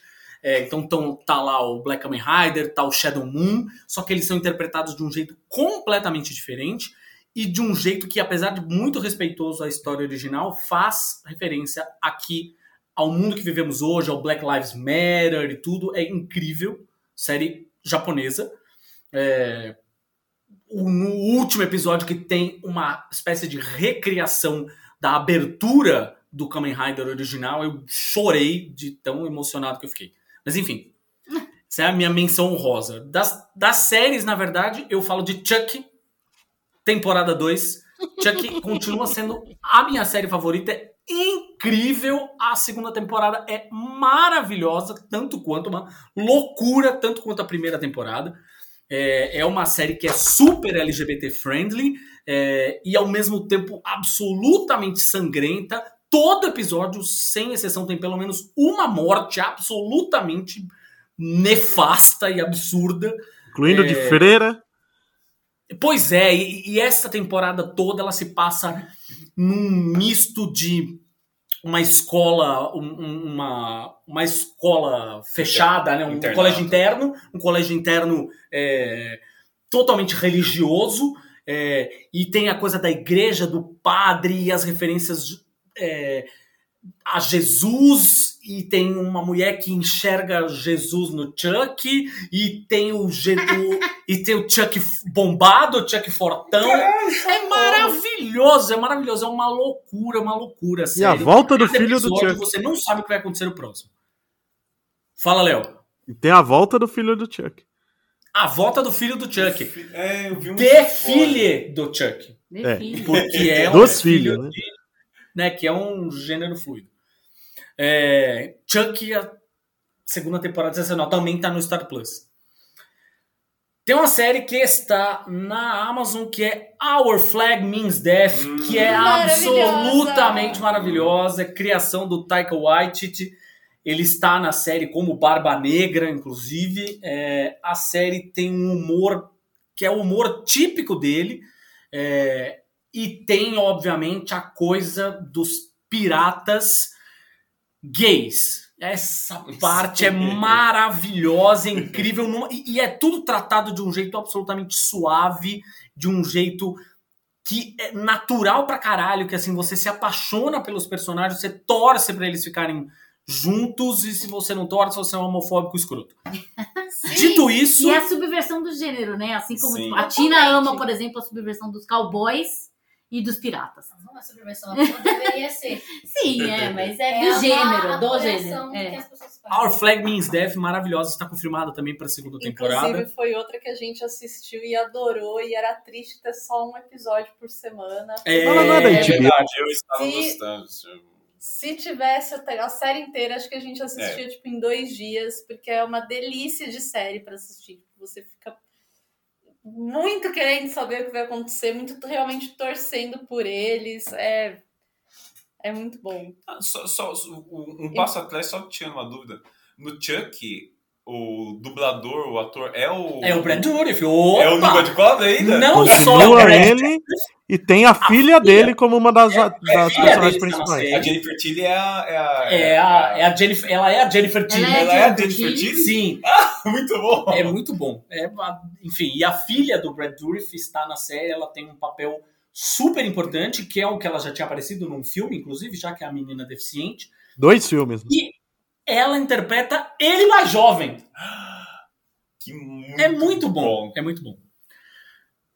E o último da minha lista aqui, não menos importante também, a, segunda temporada começa agora, bem próxima, nos próximos 10 dias, do que A Lenda de Vox Machina, que é uma animação do também tá na Amazon, que é basicamente um grupo de RPG que gostou tanto da, do seu, da, da, da sua aventura e transformou aquela porra numa animação. É incrível, ou seja, era uma série do- que, que era transmitido via YouTube pelo, pelos caras do Critical Role, é, que é um canal muito legal para quem gosta de RPG, inclusive de transmissões de, de RPG ao vivo, assista. É, a Lenda de Vox Machina é uma série que se passa numa ambientação medieval, mas os personagens são abso todos, sem exceção, são absolutamente execráveis. Absolutamente execráveis. Todos. Tem, tem o, o necromante, tem é, o bárbaro, tem Ninguém o é ladrão, nobre lá. não tem nenhum nobre. E o destaque principal vai para o bardo, No bar. que é um bardo gnomo. Ele é um tarado Puta só sabe falar de sexo, é maravilhoso, mim, a gente maravilhoso. assistiu, acho que os primeiros episódios dessa Uhum. série, pra mim, me deu uma vibe meio Red Queens. É, bem, bem nessa vibe. É isso aí, é isso aí, isso aí. E a segunda- é série? Puta, Nossa, uma ia série ser maravilhoso Eu ia amar série de Red demais Queens. Eu ia adorar. A lenda de Vox Machina. Estreia Aí. 20 de janeiro, a segunda temporada. Olha aí, tô aí já fazendo, contando os dias. É isso? É isso. Vamos agora para os quadrinhos. Quadrinho. Vai, Léo, que é contigo. Aí é a sua especialidade, inclusive. Opa, eu vou começar até estranho, fugindo de hominho, que ninguém espera de mim isso. Mas pra um lançamento que foi da Conrad no ano passado, que é o Juan Solo, que não é o Andor, né? Que tinha esse apelido de Juan Solo quando estreou o Rogue One. Mas é uma, uma história muito, uma muito boa e muito bem desenhada. É escrito pelo Alejandro Juro... Alderrame, Alderrame. O Alejandro Jodorowsky e desenhada pelo George Bess, que é uma história que Sério? começa com, Jodorowsky? com uma criança abandonada no lixo, uma criança que nasceu com um rabo. Daí segue para a história de crime policial para ele virar quase um messias no final. É uma loucura. É todo o trajeto de vida do personagem. É, é uma- é uma loucura cheia de é, é assassinato, putaria, crime organizado. Aí depois, no finalzinho, tem uma redenção trágica Parece e fica pastora. religioso, de repente, o quadrinho. E outras coisas mais. E Tem outras coisas. feiticeiro no meio, tem drogas e Tem outras tiro. coisas mais. Mas só a arte, se não tivesse os balões, Fiquei- só a fiquei- arte valia o gibi. curiosíssimo desse daí. E outro, eu- Léo? Eu não entendi o que o Luiz falou. Não, falou eu que ele ficou curioso. curiosíssimo com, com essa. Procure, esse- procure que vale muito a pena. É um gibizão, cara. E é um negócio que acho que é dos anos 80 ou 90, que só agora que tá, tá saindo no Brasil. Caramba, eu vi esse lançamento e eu jurava que era alguma coisa nova. É porque ele, ele o, o traço é, é tão moderno que não dá a impressão de ser coisa antiga mesmo. Que E aí, no meu segundo, eu vou dar um- uma semi-trapaça, porque é um quadrinho que foi lançado em 2021, mas eu só li no finalzinho de 2022, porque eu ia entrevistar o Dan Moura lá na, na CCXP e eu quis ler o quadrinho que saiu dele pela Hyperion, que é o único e eterno, que é desenhado pelo Dan Moura e, de- e escrito pelo, pelo Kieron Gillan, que ele pega, a gente falou já hoje de Rei Arthur aqui nos filmes, esse também é Rei Arthur, mas ele distorce total, totalmente, não tem aquela profecia de que o, no dia da, de maior necessidade, de maior perigo para o Reino Unido, o Rei Arthur voltaria. Mas aqui a profecia é isso mesmo, só que o maior perigo é o próprio Rei Arthur. Não é um Rei Arthur legal, é um Rei Arthur racista que não aceita ninguém que não seja britânico e tal. É um rei, basicamente, Eu né? não duvido muito que ele era assim, não, viu? É, não, faz todo sentido. Faz todo sentido. E, Vai saber, né? É bem, bem Romantismo atual pra mesmo. caramba. Vai saber. Mas não- e aqui é um. Aquela bem- coisa, a Guinevere não meteu um chifre nele. Cara, tem uma sequência no gibi, porque tudo começa com uma senhora que detém todos os segredos. É uma vovozinha e, a- e o neto dela, que é o. É como se fosse o estereótipo do cavaleiro, o cara que pode salvar tudo. E ele brinca muito com. Esse quadrinho brinca muito com essa ideia de que os estereótipos são montados para necessidade de, de, de quando essas profecias se repetem. Então você precisa de um cavaleiro, precisa de um bruxo, alguém que seja o detentor de conhecimento, e isso vai manipulando a história do mundo. E ela sabe tudo quando ela encontra o rei Arthur. É, o rei Arthur tá meio sem memória, ele não lembra que ele foi corneado pela Guinevere com o Lancelot. Aí ela fala, e o Lancelot era um francês, seu corno. É, É muito bom. francês ainda, né? Tem aquela. Vem de muito tempo essa É. rivalidade. Mas, cara, é um gibi que eu acho que no- É, nos Estados dos Unidos acabou esse ano que passou, tá para acabar agora. A Hyperion, acredito que esse ano vai lançar uns dois volumes ainda, pelo menos um eu sei que sim. Espero que lance mais, porque, cara, é um gibi dinâmico, tem, tem toda a lenda arturiana de um jeito diferente, cheio de misticismo, não, não fica só na lenda arturiana, e é nos dias de hoje, não? Embora tenha tudo isso, é, é tudo um, um- um processo de, de político dos caras querer voltar a ser o, o Reino Unido de antigamente, sabe? É meio que o. Toda a divisão que a gente viu o Reino Unido ter nos últimos anos fez os políticos irem atrás do Rei Arthur para manterem o poder. Olha. Interessante. Eu, vou, vou- outro que me chamou a atenção, porque fazer a coleção é, Crônicas Arturianas, que colocar do lado do Camelot 3000. É, eu também, eu sou, eu sou adoro, né? Adoro crônicas arturianas de todo, todo jeito. E é outro gibi que se não tivesse balão já valia pela arte do Dan Moura. Que coisa linda. Poxa. Os cavaleiros voltando meio zumbi na arte dele é maravilhoso. Nossa, bom. E fechando um. agora sim o gibi de hominho, que é o gibi de hominho que eu falei ano passado e falo esse ano de novo, porque é o melhor gibi de super-herói que tá saindo há uns- pelo menos cinco anos. Nos não, ele não tem todo esse tempo, falei besteira, mas nos últimos quase três anos já que ele tá saindo.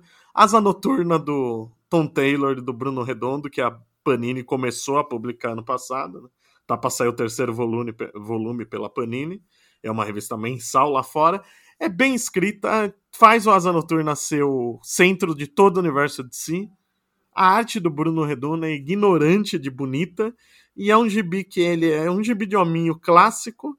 Tem, é cheio das homenagens a toda a ligação que o Dick Grayson tem com o Superman, com o Batman, com os Titãs, com o Flash, com todo mundo. E ao mesmo tempo consegue ser moderno, porque é o Asa Noturna fazendo serviço social, mudando tudo em Bloodhaven, ganhando uma fortuna de herança do Alfred e usando para ajudar as pessoas. Ele não fica praticamente com nenhum dinheiro, só quer ajudar os outros. Tem política com a. A gente descobre que ele tem uma irmã que nem ele sabia que tinha, que é a nova prefeita de Bloodhaven. Tem, tem tudo nesse gibi, é muito bom. E tem a Asa Peluda, que é a cachorrinha do Asa Noturna, que parabéns para quem fez, deu esse nome em português, que em inglês é Bitewing. Eu, eu não coloquei na minha lista porque eu sabia que você ia colocar, então por isso que eu não coloquei, mas assino embaixo. Espetacular. Bom, sou eu. É você, Lívia. Agora ali. Ok. Bom, eu separei dois quadrinhos também para falar, né? Para mim aqui tá sendo meu top 2, não meu top 3. É, o primeiro que eu vou falar que eu acho que é um pouquinho mais sucinto foi o. Inclusive, foram vocês aqui que me emprestaram. Foi o Bom Dia Socorro, do Paulo Moreira, que foi um, um gibi que me fez dar muita risada. É um gibi que é o, puro suco do Brasil. Para quem não conhece a história, né, o Bom Dia Socorro, são duas amigas de meia idade que ficam mandando figurinha uma para outra no Zap Zap e uma delas tá ficando puta porque a outra fica mandando 20 mil mensagens daquelas que você encaminha para toda a lista de contatos, cheia de glitter, de montagem, com anjinho, com a mãozinha rezando, assim, com aqueles emojis Mensagem de, de mãe, sabe, gente? Mensagem de mãe, mensagem Bom de vó, fica mandando 20 mil mensagens para ela. E ela não aguenta mais aquilo, ela com- começa a ficar emputecida e elas começam a fazer uma guerra de, de mensagem de, de WhatsApp. Basicamente o enredo é esse, mas o negócio toma, toma uma proporção e chega a ficar tão surreal que é, é muito engraçado. E o como ele trabalha a história é muito engraçado, porque, tipo, é muito Brasil. Tipo, são coisas que, para um estrangeiro, às vezes nem tem graça. Uma Sabe, tipo, brasileira. né? Exatamente, uma iconografia muito brasileira. É, tipo, é o cachorro vira-lata, é a casa com piso de caquinho, é a criança caindo e fazendo tum assim na cabeça, né? Que a gente fala, ah, é um barulho muito específico que é de criança caindo, batendo a cabeça no chão. Tudo isso ele trabalha, tipo, coisas assim muito sutis que a gente comenta que é que é super Brasil, meme ele coloca junto também nessa salada aí, é um gibi muito gostoso de ler, tipo, você pega assim, você lê numa sentada, você ri de chorar, o traço dele é muito bonito e, e é isso, gente, é, é um gibi doido, assim, para você ler, se, se, se divertir, dar risada e ficar procurando referências, assim, tipo, nossa, esse personagem aqui parece minha tia Lourdes, sabe? Porque é isso, é muito Brasil aquilo, gente, é muito Brasil. E no caso, é, se eu não me engano, ele é de João Pessoa, né? E diz que ele Acho escreveu muito que sim. regionalismo. É, Então sim. a gente lê e pensa, nossa, mano, isso daqui é uma, é uma maneira muito específica de usar o português. E pra gente só é um sotaque, mas pra, pra quem conhece o sotaque da região, é ainda melhor, porque eles estão falando, maravilhoso. tipo, estão Maravilhoso. é, reconhecendo as referências da, da linguagem, né? Então isso eu achei muito, muito legal. Esse negócio de, ai, não, tem que escrever com sotaque neutro. Isso daí é balela. Usa sotaque sim, usa regionalismo sim. Guimarães Rosa, Ariano Suassuna estão aí para provar que é muito sucesso. Paulo Opa. Moreira também. Isso aí. E o outro? E o outro, gente, hoje é o dia dele, né? A noite dele, na verdade, estamos gravando à noite. Mas foi o Sandman, que daí pra mim também é uma roubadinha, porque eu, como eu falei, eu nunca tinha lido, mas o quadrinho é, começou a ser publicado nos anos 80, né? Então, por mais que a gente tenha volumes mais novos, até se eu não me engano, foi 2022 ou 2021 que saiu aquele é, Horas Despertas e é, que é o, o são novos volumes do universo de Sandman. Não sei. Enfim, eu não lembro agora qual que, quais são os subtítulos, mas Sandman era o quadrinho que pra mim todo, todo mundo falava, falava, não, você tem que ler isso porque é incrível, não sei o que lá, tal. Mas é um quadrinho que muitos anos atrás eu não tinha acesso, até que quando foi lançada aquele é, edição definitiva do Sandman, né, o Over, o foi, foi, era Overture que chamava? Não, não era Overture, era... Overture é o prelúdio. É, Overture ou Prelúdio. Como que chamava aquela edição? Acho que era edição também. definitiva, né? É, acho que é. Definitivo. De- edição definitiva, que era aquele encadernadão, É. assim, bitelão. Ah, aquele bitelão, sim, sim. O que aconteceu foi que os encadernados anteriores ficaram muito baratos e eu peguei e comprei numa sentada, assim, consegui comprar sete volumes. O problema é que os três volumes que faltaram eu nunca mais consegui comprar. Porque ou eles simplesmente estavam esgotados em todas as lojas, ou eles tinham virado raridade, estavam custando o olho da cara. E eu, na época, achava que não valia a pena, não tinha dinheiro, enfim, comprar todos os volumes encadernados, ficar com coisa repetida. Eu acabei nunca começando a ler, porque me faltava justamente o volume 1. Então, quando eu assisti a série, eu fiquei tão maluca que eu fui atrás dos quadrinhos de novo e eu fui ver que estava sendo lançada agora nessa edição pela Panini, que é a edição especial de 30 anos, tal, que é a mesma divisão de histórias que foi lançada no primeiro encadernado aqui. Daí eu fui e falei, não, agora eu vou comprar, a coleção vai ficar diferente, mas não tem problema. Vamos lá que eu tenho que começar a ler isso daí. E quando eu sentei para ler, rapaz, eu não consegui mais parar.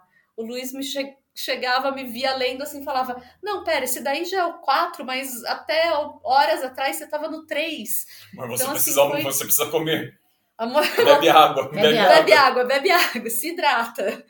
Porque foi assim mesmo uma leitura é, é voraz. Voraz, tipo, me, me, me cativou muito, eu fiquei muito imersa nessa leitura, tanto que quando a gente se mudou para cá, né, para esse prédio, que nós somos vizinhos agora, eu fiquei com uma lacuna aí, né, de dias sem ler Sandman, porque minhas coisas estavam encaixotadas, e daí eu demorei para pedir o outro tal, e eu vim aqui, tipo, igual uma, igual uma viciada, assim, gente, me empresta Sandman, porque eu quero continuar lendo, eu não tenho o próximo volume. Porque não dá, gente. É realmente um negócio, é muito bom. É aquela coisa, né? Tipo, Wi-Fi, copo d'água e Sandman, a gente não pode. Não negar, pode negar, negar pra ninguém. e, e, e uma coisa que o Luiz comentou e que eu tenho que, que afirmar que realmente é algo que deve acontecer super é se você leu Sandman na sua adolescência, na sua idade assim, muito jovem, releia agora, porque ele tem muita referência que talvez a gente numa idade mais jovem, com menos maturidade literária, com menos uhum. referência histórica, é, ou mesmo de música, enfim, de subcultura, a gente não capta.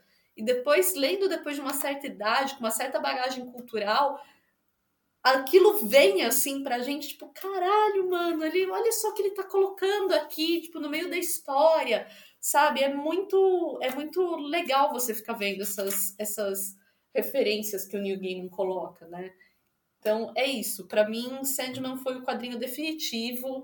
É, continuei comprando agora o... Comprei o Prelúdio, tô comprando agora o Universo de Sandman, né? E para mim, pra, é, é, assim, virou um dos meus quadrinhos favoritos da vida.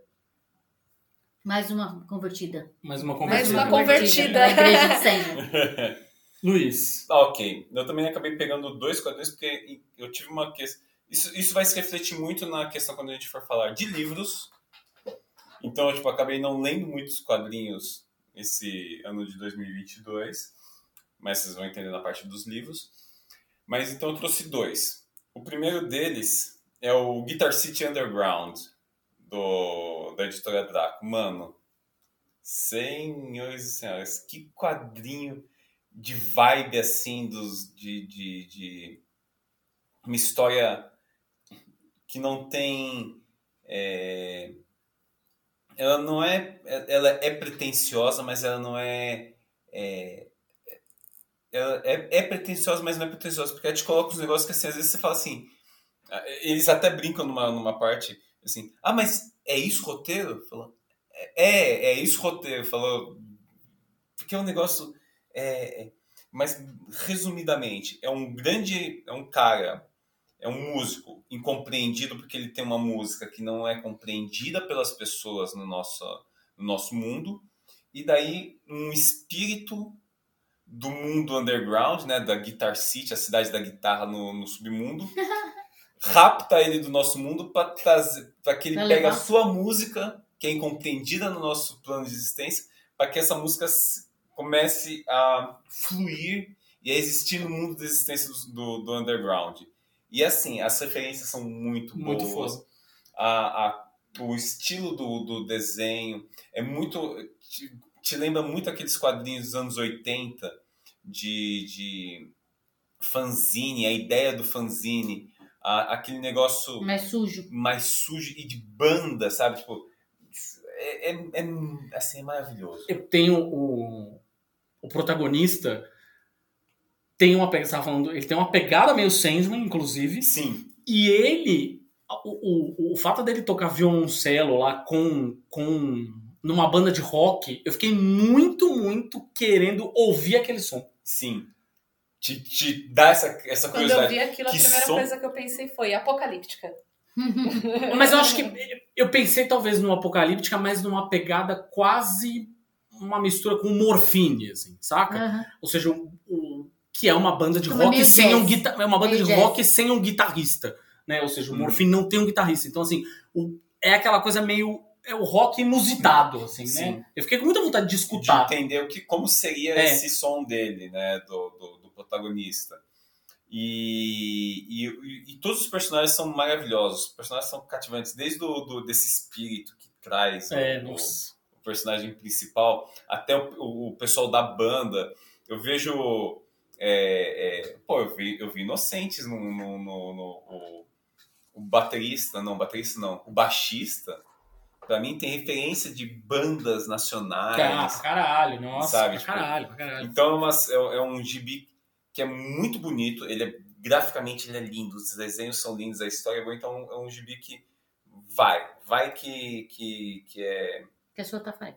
que é qualidade. E o outro gibi é Little Nemo, o Pequeno Nemo, né? Na verdade, Little Nemo, acho que nem chegou, a gente nem tem uma Não, tradução não tem aqui tradução, no, é no- Brasil mesmo. que é, é aquilo, quando você lê ele com, com é, 18 anos, 17 anos, e assim, você lê ele com muitas aspas, porque quando eu, eu tive contato com, com o Little Nemo, foi durante a minha faculdade de design que eu é, é, fui falar sobre as influências e origem do- dos mangás, então fui eu tive que eu fui né eu acabei encontrando o Little Nemo e, e, e- e imagens de qualidade muito ruins né? Tipo pensa que isso daí é 99 2000 que a gente não tinha uma internet muito boa a gente não tinha um mercado editorial muito que trouxesse esse tipo de material com qualidade. E agora lançaram no Catarse uma campanha para trazer com qualidade gráfica absurda, além de toda a, a- a carga cultural que você acaba tendo posteriormente lendo isso. Claro, assim, você tem que pensar que tem muitas críticas com relação à, à representação do, do negro, a representação do, É, do- Foi uma das primeiras coisas que eu abri, assim, É. né? O quadrinho folhando e eu vi umas representações lá bem, bem problemáticas. bem problemáticas. Daí Você tem o você- orientalismo. Meio Jim Crow, né? É, Totalmente, Exatamente. Jim Crow, só que né? Interessante que a edição que saiu aqui, Não, a época, né? Era bem é, essa. a época Era é essa, anos mas a edi- 10, né? anos 10, Jim Crow tava. o, o- a edição que, que, que saiu aqui pela, eu vou- Figura, né? pela figura, ele traz todo um, um- um ensaio, ele, ele, ele tem uma, uma introdução falando, ó, isso aqui é problemático, né? Foi comum Foi- na época, porém nunca deveria ter sido não, comum não deveria ter sido época comum nenhuma. na época. E depois ele tem um pós-fase, pós-fase, Pós-fácil. pós-fácil, é, com todo um estudo em cima, explicando as questões, por que, que é problemático, por que, que surgiu isso. Mas a história do Little Nemo como, é, como história, O enredo. o enredo, formou o que são os quadrinhos hoje. Assim, É. Sandman tem muito Sandman tem, tem, tem uma inspiração. né? E quando você vai falar em arte sequencial, você vai falar arte sequencial, é ali que nasce a arte sequencial com quadro. E o Eisner vê, vê aquilo e fala, caramba, é isso, sabe? Tipo, a gente fala muito do Eisner, mas no Little Nemo você tem a ideia do que é uma arte sequencial. O que, que é usar os quadrinhos como, como narrativa, né? Como é que você usa o, o quadrinho, eu estou falando quadrinho, a forma quadro como narrativa. A Uhum. quadrinização mesmo. Tá lá. Como se fosse. É, como o cinema, né? Como Exatamente. se fosse o, o Exatamente, cinematógrafo. o cinematógrafo no Little Nemo é a, é, o, é a gênese do que é usar o quadrinho como narrativa. Legal. Muito que bem. Vai, amor, Sou você. eu agora? Yep. Bom, o primeiro quadrinho que me pegou, me pegou demais, usando a gíria dos jovens, me pegou demais esse ano foi o ganhador do Fauve d'Or lá no Angoulême, que foi Escuta a Formosa Márcia, do Marcelo Quintanilha. Maravilhoso. Um puta de uma HQ que, você, que eu chorei no final. Chorei quando eu li aqui. E fazia muito tempo que eu não chorava lendo uma HQ. Ah, ganhou prêmio pra caralho também, Vou- né? vou Fez a rapa nos prêmios aí. É lindo demais, demais. Então fica aí a dica do Escuta Formosa Márcia, que foi o puta ganhador de Angolema, que o Marcelo Quintanilha tá voando demais, né? E é- Volek. É, o Volek. Volek. Outro que foi também incrível, que o Thiago tinha lido e que ele me falou, caralho, esse HQ aqui foi um plot twist que... Falei, ah, quero ler. E ele é do Lobo e do Alcimar Frazão, inclusive um beijo Alcimar. O Alcimar trabalhou comigo no Sesc Pompeia. Hoje ele é diretor de programação do Sesc Pompeia, mas ele é quadrinista, sempre foi. E chama Love Story, que é uma puta de uma história também triste pra caralho. Só tô pegando quadrinho triste, meu Deus do céu. Triste pra caralho, mas muito triste, que é a história de um policial e a namorada trans dele. Hum. E, gente, é muito foda esse quadrinho. Então chama Love Story. Love Story. É como se fosse Tudo junto, portuguesada, é, Love Ah, Story. sim. É da. Brasa, né? É, da Brasa, é editora Brasa.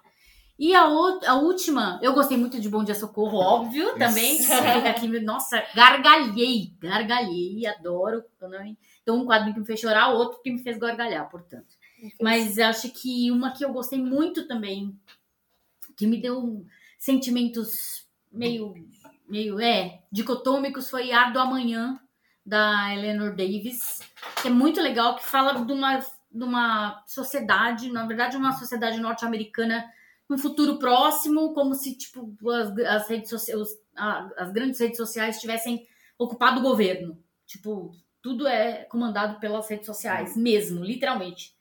E aí existem, existem alguns é, focos de, de, de, de habitantes que são resistentes a isso. Então vivem como se fossem uns hippies, assim, tipo uma galera meio hippie, a parte dessa, dessa, dessa humanidade. Usa tudo Nokia. Hippie, né? Nokia Nokia tijolão. Flip, tijolão. É, exatamente. Ah, dorme em trailer, dorme dentro do carro. Dorme em né? trailer, como se fossem uns waspes, Uhum. assim, né? Tipo, é, mas é, white trash, na verdade, não waspes, né? White trash, assim, mas. É, e é uma população diversa, ou seja, que é contra o, cap- o ca- capitalismo selvagem que Uhum. chegou no ápice. Imagina, tipo, um futuro próximo bem cagado. Que não Em está um muito, futuro próximo, bem próximo. bem próximo, né? que não está, exatamente, que não está muito difícil de acontecer. Talvez Que Que seja não é lá amanhã. muito tópico, né? Tipo, que não é lá muito tópico. Fala aí, Léo. Um futuro tão próximo que talvez seja amanhã, né? Exato, É. um futuro próximo demais, eu diria. Então, é muito poético, porque existe essa coisa do resgate, Uhum. né? Do que é, do que é conviver, do que é viver com, com próximo de outras pessoas e não através das redes sociais, o que é os relacionamentos humanos, o relacionamento dela com o, o cara que ela namora, e ela meio que tem um crushzinho numa amiga também. Então, tipo, mostra essa, essa riqueza dessa. Essa, esse Das lirismo, é, esse lirismo das relações pessoais aí, fora do, do- das redes sociais. Eu gostei bastante também, me deixou bem emocionada. Bom, Bom Dia Socorro tava na lista de todo mundo aqui, pelo jeito, né? Enfim, o Paulo Moreira massa, é. fez sucesso. Eu vou, na verdade, até para dar espaço, portanto, vou substituir o, o Paulo Moreira aqui por um quadrinho da Veneta, maravilhoso, chamado Nectarina, é, que é escrito por uma autora trans chamada Lilai. É, ela é hum, uma história que fala basicamente da relação de uma mãe solteira, a sua filha e a namorada dessa mãe. é, e que essa namorada da mãe também é uma mulher trans. E todas essas questões de gênero permeiam de uma forma super sensível, super delicada, uma história que é uma história sobre família. E que você tranquilamente poderia substituir essas famílias as intersecções, né? Tem várias intersecções de famílias nessa história. É, você poderia tranquilamente substituir essas intersecções aí é, por uma família cis, hétero, é, só que você perderia toda a riqueza de sabores é, que essa história traz, e por isso, justamente, ela se chama, você vai descobrir isso ao ler a história, por isso que ela se chama Nectarina. É, é uma uma história que eu não imaginei que fosse me pegar tanto, me pegou, e tem uma coisa bem legal, assim, na representação da imaginação da criança. Ela imagina a, os adultos em torno dela quando ela está se divertindo quase como é, monstros, assim, quase como se eles fossem licantropos, se estivessem se transformando em, em lobisomens quando estão se divertindo muito, brincando muito, muito empolgados e tal. Então, isso é muito legal e o traço mostra isso de um jeito bem rasgado, assim. Aí, em um determinado momento, vai para os seres humanos normais, todos bonitinhos e, e, e do, com, é um traço bem simples, bem econômico, mas que sabe contar bem a história ali. Então, estamos falando de Nectarina, da Veneta. Aí a gente tem outros dois lançamentos da Conrad, a Conrad também está sendo super citada aqui, né? É, a gente tem Made in Korea, que é espetacular. É uma história que vai crescendo, uma história de ficção científica sobre inteligência artificial. Também fala sobre gênero. É, e ela vai crescendo de uma forma assim que, que eu sei lá, é, me pegou de, de, um jeito que eu não estava esperando. É, e, e ela vai caminhando da metade para o final. Ela vai caminhando de uma forma, sei lá, o começo é quase super Vicky, assim, sabe? É, só que aí, da metade para o final, a coisa vai ganhando um corpo e, e, a, e, a, ele vai usando a tecnologia, né, a, a, trama, a história vai usando a tecnologia para falar sobre gênero de um jeito que você definitivamente não estava esperando. É, e os temas ali abordados, inclusive, eu não tenho muita dúvida que podem, em certo momento, se tornar uma questão na sociedade hoje. Falando de inteligência artificial, de tecnologia, esses temas abordados aí, se eu falar mais do que isso, eu, eu tiro a graça de vocês. É, então a gente está falando aqui de Made in Korea, que é brilhante, assim. E por último, talvez a minha, talvez uma das minhas. Eu, eu, depois de terminar de ler, eu confesso que eu coloquei em primeiro lugar, tá? é, de, HQs favor, de HQ favorita do ano, que é Sonhonauta, também da Conrad, é uma HQ brasileira. Eles publicaram primeiro em formato digital e depois eles lançaram esse encadernado. É um desbunde, assim, é uma história que você não sabe se o cara tá sonhando, se ele tá é, acordado, é, se ele tá sendo manipulado. Você fica o tempo todo pensando o que pode estar acontecendo ali, mas a principal graça é que o autor se deu a liberdade de brincar com diferentes é, gêneros e traços. Então ele faz um traço mais sujo, um traço mais acadêmico, um traço quase computador, um traço que lembra mangá, um traço que tipo lembra super-herói. Né? E cada página, cada pedaço da história tá de um jeito diferente. Assim, ele experimenta pra caralho. É lindo, é um desbunde, é uma puta história em quadrinhos, assim, que eu vi, inclusive, as pessoas falando muito pouco, mas para mim tá ali no topo de gibis do ano Sonhonauta. É isso. Caramba. Olha. É, tô vendo a arte aqui, maravilhosa mesmo. Vamos lá entrar agora, estamos indo para a nossa reta final aqui. Nós vamos falar sobre discos. O Léo! Sobre eu discos. me abstenho. Eu só fico ouvindo coisa velha repetida, então realmente eu sou um zero à esquerda para falar de música. Muito bem, vamos pular para a Lívia então? Olha, eu não sou muito diferente, eu ouço muita coisa velha ou descubro coisa que já lançou 20 anos atrás. Então, dessa vez, por incrível que pareça, eu consegui dois discos que sim foram lançados ano passado que é o Dance Fever da Florence and the Machine, que eu adoro. Todo o conceito que ela colocou no álbum, para além da música, é perfeito. Florence maravilhosa em tudo que se propõe. Os clipes incríveis, coreografias lindas. E uma coisa muito legal desse álbum é que ela compôs, eu não sei se todas ou parte das músicas, durante a, o ápice da pandemia, né? Que tava todo mundo trancado em casa. Então, algumas músicas falam, né? Ela tem muito esse sentimento de, tipo, ela não podia sair para fazer shows, para tocar com, com os músicos da banda dela, para fazer o que ela faz por amor, né? Não só por profissão. Então ela ficou com essa coisa, tipo, onde você coloca seu amor se você não, não, não pode mais fazer o que você ama. Então acho que ele me pegou por esse lado aí também, né? Que acho que todos nós passamos por isso um momento ou por outro, quem respeitou o isolamento, não é mesmo? Uhum. E outro que, né, gente, da mi- mamãe Bjork, que é o Fossora, Fossora né? Tipo, que nome difícil de pronunciar. Bem Enfim, Bjork, né? bem Bjork. Todo um contexto, todo uma, um conceito doido, bem esquisitão, umas sonoridades super diferentes, uns clipes malucos, bem Bjork, bem diferente de. Diferente até certo ponto, né? De outras coisas que ela faz, mas assim, É, tipo, bem, é bem dela muito mesmo. é. mais introspectivo, né? Tipo, não tem uma música assim, ah, nossa, uma música mais dançante, Sim, uma música é, mais não. pesada. É quase não, experimental, A o música do rádio? É, não tem Tem música Super, de é, não tem, não É tem. quase experimental. É, um- muito uma- mais experimental, muito É. mais introspectivo. Não é um álbum pra você ouvir assim, tipo, ah, sei lá, fazendo faxina. Não. Não, não, é um Mas É eu diria que é um álbum pra você ouvir se você comer um cogumelinho. Inclusive, é um temático. temático.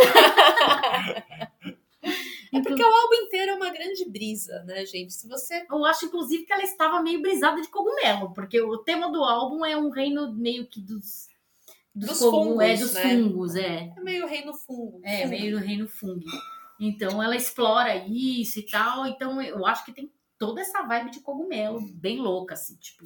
E os clipes também, que doideira que é aquele primeiro clipe de trabalho desse, desse álbum. Não, Não e- lembro o nome agora. Nossa, o conceito, o design é, nossa, é incrível, incrível, incrível. E ela, e ela faz show vestida daquele jeito, gente. É Inclusive, perdeu o show dela aqui no Brasil, É, doeu é. bastante. doeu muito. No Quem quiser Primavera, patrocinar. foi? Foi no Foi, foi no Primavera Primavera. Sound. Quem É. quiser patrocinar a gente aí nos próximos festivais, estamos aceitando. Fazemos podcast sobre. E então foi esse, meus dois álbuns que foram marcantes aí esse ano, que eu tenho ouvido bastante, são esses dois. Luiz. Tá. Eu vou citar dois álbuns também, porque eu também eu, eu- gosto de coisas novas e coisas antigas. Só que as coisas novas geralmente não. que As bandas novas que eu, que eu tenho ouvido não lançaram nada em 2022. Mas teve uma pessoa que lançou um álbum que compensa todas essas coisas. Chama The Weeknd. Sim. Weekend lançou o Dawn FM. Puta que pariu, que disco. Vai se ferrar. E ainda tem sample de, de, de, de, de city pop no meio. Assim, é um disco que você senta, se ouve e fala. Você vai ouvindo os detalhezinhos. É um. As Produzido, músicas, bem a produzido. produção é maravilhosa, cada detalhe. É, é, os clipes também são muito legais, mas é um disco que é. puta, é um disco pra você sentar também. Dá para você ouvir fazendo faxina? Dá. Mas é um disco que você colocar, por exemplo, para relaxar também. É, é um disco. é- é- ele, ele tem toda uma pegada synthwave, é, city pop, é aquilo que o Weekend faz, sabe? É, é- é isso. Então, tipo, vai no. no- Inclusive vai ter show, né? vai ter show dele aqui, então fica aí a dica. Exatamente. Essa é coisa nova. A coisa antiga, que eu estou ouvindo muito, que eu, eu, eu, eu ouvi assim com, com- pontualmente, mas atualmente eu tenho ouvido mais, é uma banda japonesa chamada Cassiopeia. Hum. Ela, ele, ele, é um progressivo jazz fusion com... com Adoro essa definição. É. Progressivo É alquimia jazz isso aí. É, faz, É. vai saber, né? Dá vontade até Não, de escutar. Apenas pega, pega, pega um disco deles, é o, é o disco que eu, que eu sempre aconselho deles, que é um que eu ouço muito, que chama Mind Jam, né? A geleia de menta. Hum. Vai. E assim, uma curiosidade que um dos, um dos músicos do Cassiopeia foi um dos caras responsáveis por fazer as músicas das estações de metrô do Japão. Ô, louco! É. Cada estação de, de, de trem do Japão tem um- uma, uma, uma programação auditiva, uma programação audiovisual, Hum. né? é uma programação de, de um, um projeto auditivo específico e o, o a- quem fez foi um dos músicos do Cassiopeia. Foi inclusive daí que eu conheci o Cassiopeia, que eu tava vendo um documentário sobre os. Olha só, a gente ouviu um documentário sobre trem do Japão, né? Eu vejo. E daí falando isso. Não é por acaso aquela música assim que é. Não, né? Não, graças a Deus. Ah, tá bom. E são os dois discos que eu, que eu cito hoje. Um novo do The Weeknd e um antigo do Cassiopeia. Muito que bem. Vai, amor, você. Bom, os meus três álbuns, na verdade, assim, o Thiago é a pessoa que mais escuta coisa diferente nessa casa. Ele escuta umas coisas que eu paro e falo, Thiago, o que, que é isso, cara? O que, que você tá escutando? Que porra é essa? Que coisa ruim do caralho, pelo amor de Deus. E ele escuta, ele fala, ah, meu, que saiu agora, quero ver se é bom. Eu então já vimos que é ruim.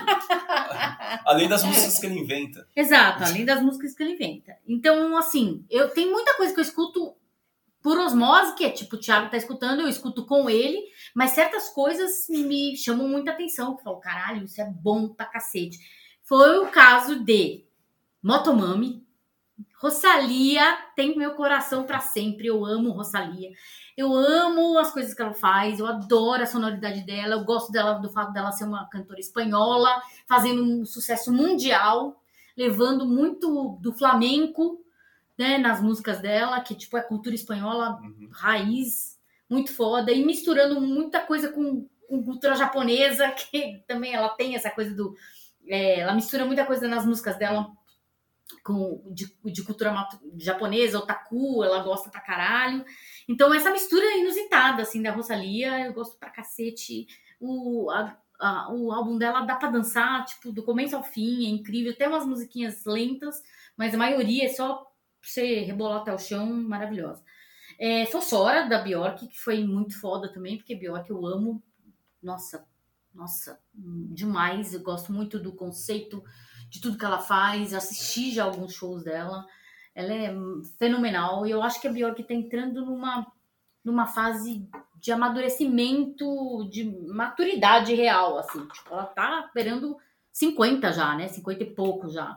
Tá numa outra fase completamente. Os filhos adultos, Uhum. tipo.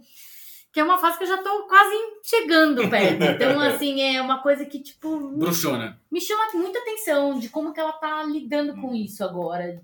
Da sonoridade que ela tá produzindo nessa idade, das coisas que ela. Também acho que é o fato de já ser uma artista consolidada. Né? Consolidada, renomada, exatamente. Consolidada, renomada. Que não precisa, tipo, fazer. festejada e Que não precisa fazer coisa pra vender É, disco, assim. Não precisa, porque ela já tem um público muito específico que vai, comprar, vai é, no consumir é. tudo que ela fizer, mesmo que não goste, você vai lá e você escuta porque você quer conhecer. Se você não Exatamente. gostou da primeira vez, é artista que você ouve de novo pra ver Não, e é aquela coisa, mesmo. é, exatamente. Você tem, é, tem Então, certos discos que você tem precisa escutar várias né? vezes. Assim.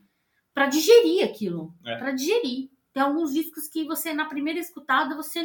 São discos que eu falo que você tem que ouvir sentadinho com o encarte na mão. Exatamente, é. Saudades, inclusive. Saudade. Saudades, cara. Ter o Saudades, conceito, né? a Exato, letrinha a da letra, a, exatamente, a do encarte. encarte. Ver quem tipo- trabalhou na produção, ver quem Pior, pior que é esse tipo de, de, de, De artista, né? experiência. Exatamente. Então, o Fossora é um desses discos.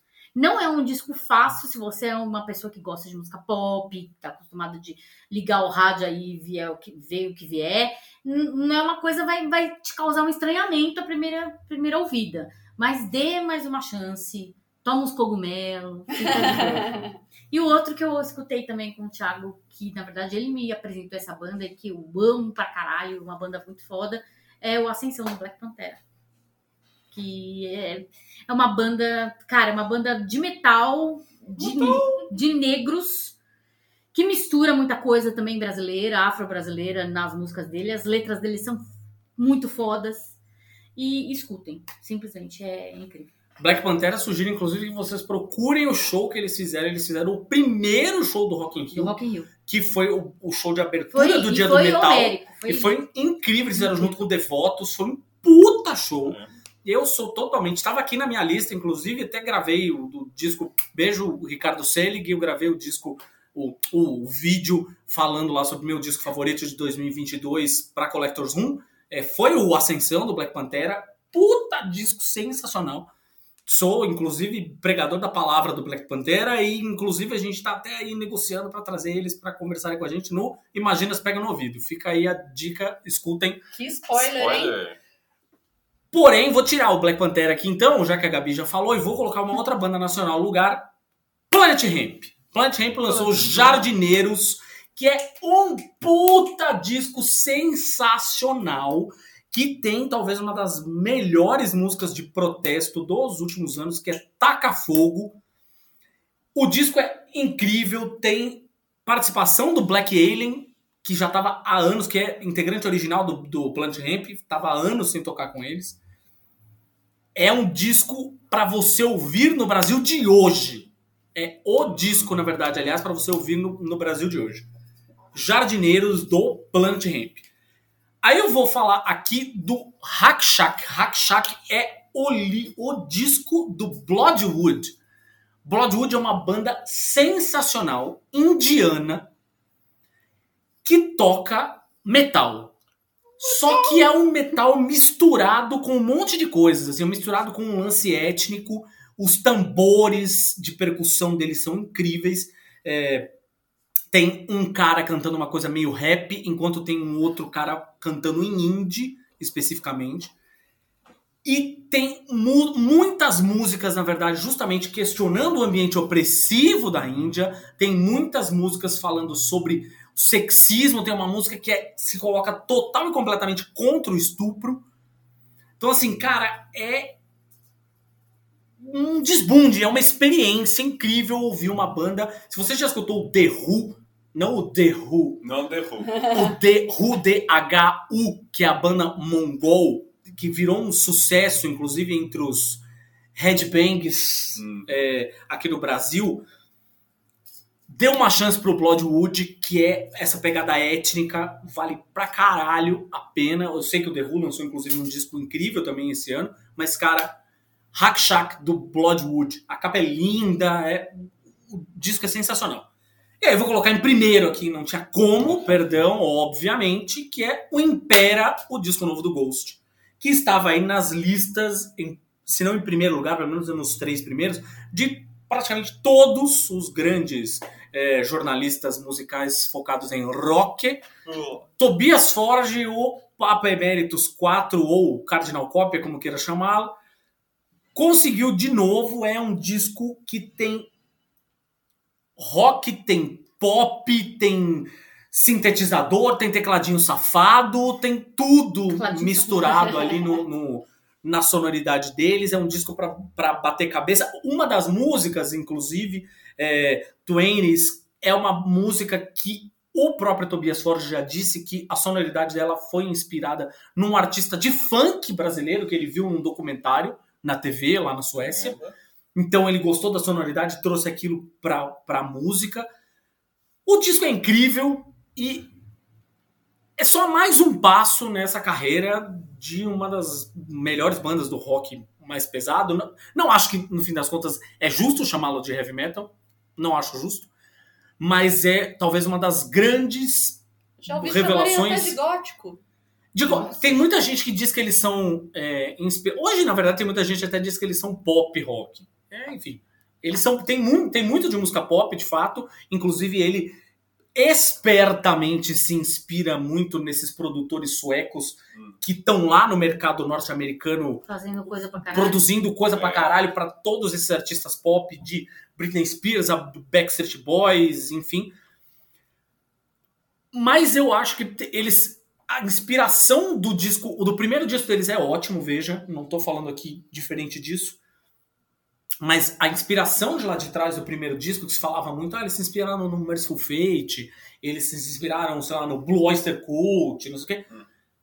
Isso tudo está na sonoridade deles hoje, mas ao mesmo tempo ficou para trás. O lance dele agora é totalmente pensar para frente, assim, impera, eu arrisco dizer até que seja o Black Album do Ghost. Ghost.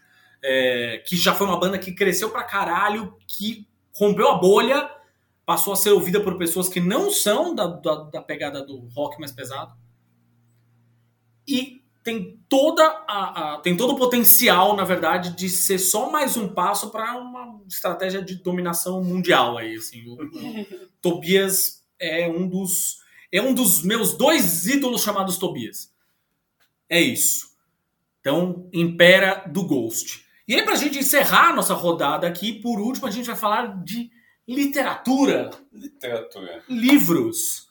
Léo, você quer começar? Esse ano aconteceu uma coisa que vem acontecendo há muito tempo, que é eu ler pouco livro.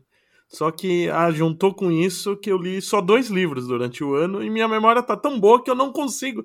Eu tô desde tarde tentando lembrar qual foi o primeiro, eu não lembro. Eu li dois livros e esqueci os dois.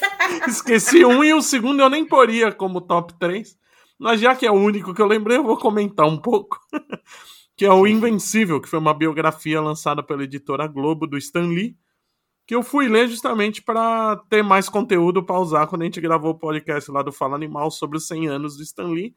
Mas devo dizer que é um livro que não me agradou muito, porque é um dos muitos livros que as pessoas que um, que um autor pega para falar que o Stan Lee é o demônio, né? Então, não, não, não é querendo dizer que ele era um santo, mas é- é- o problema é que normalmente esses biógrafos não conseguem defender a opinião com, com que eles estão pesquisando.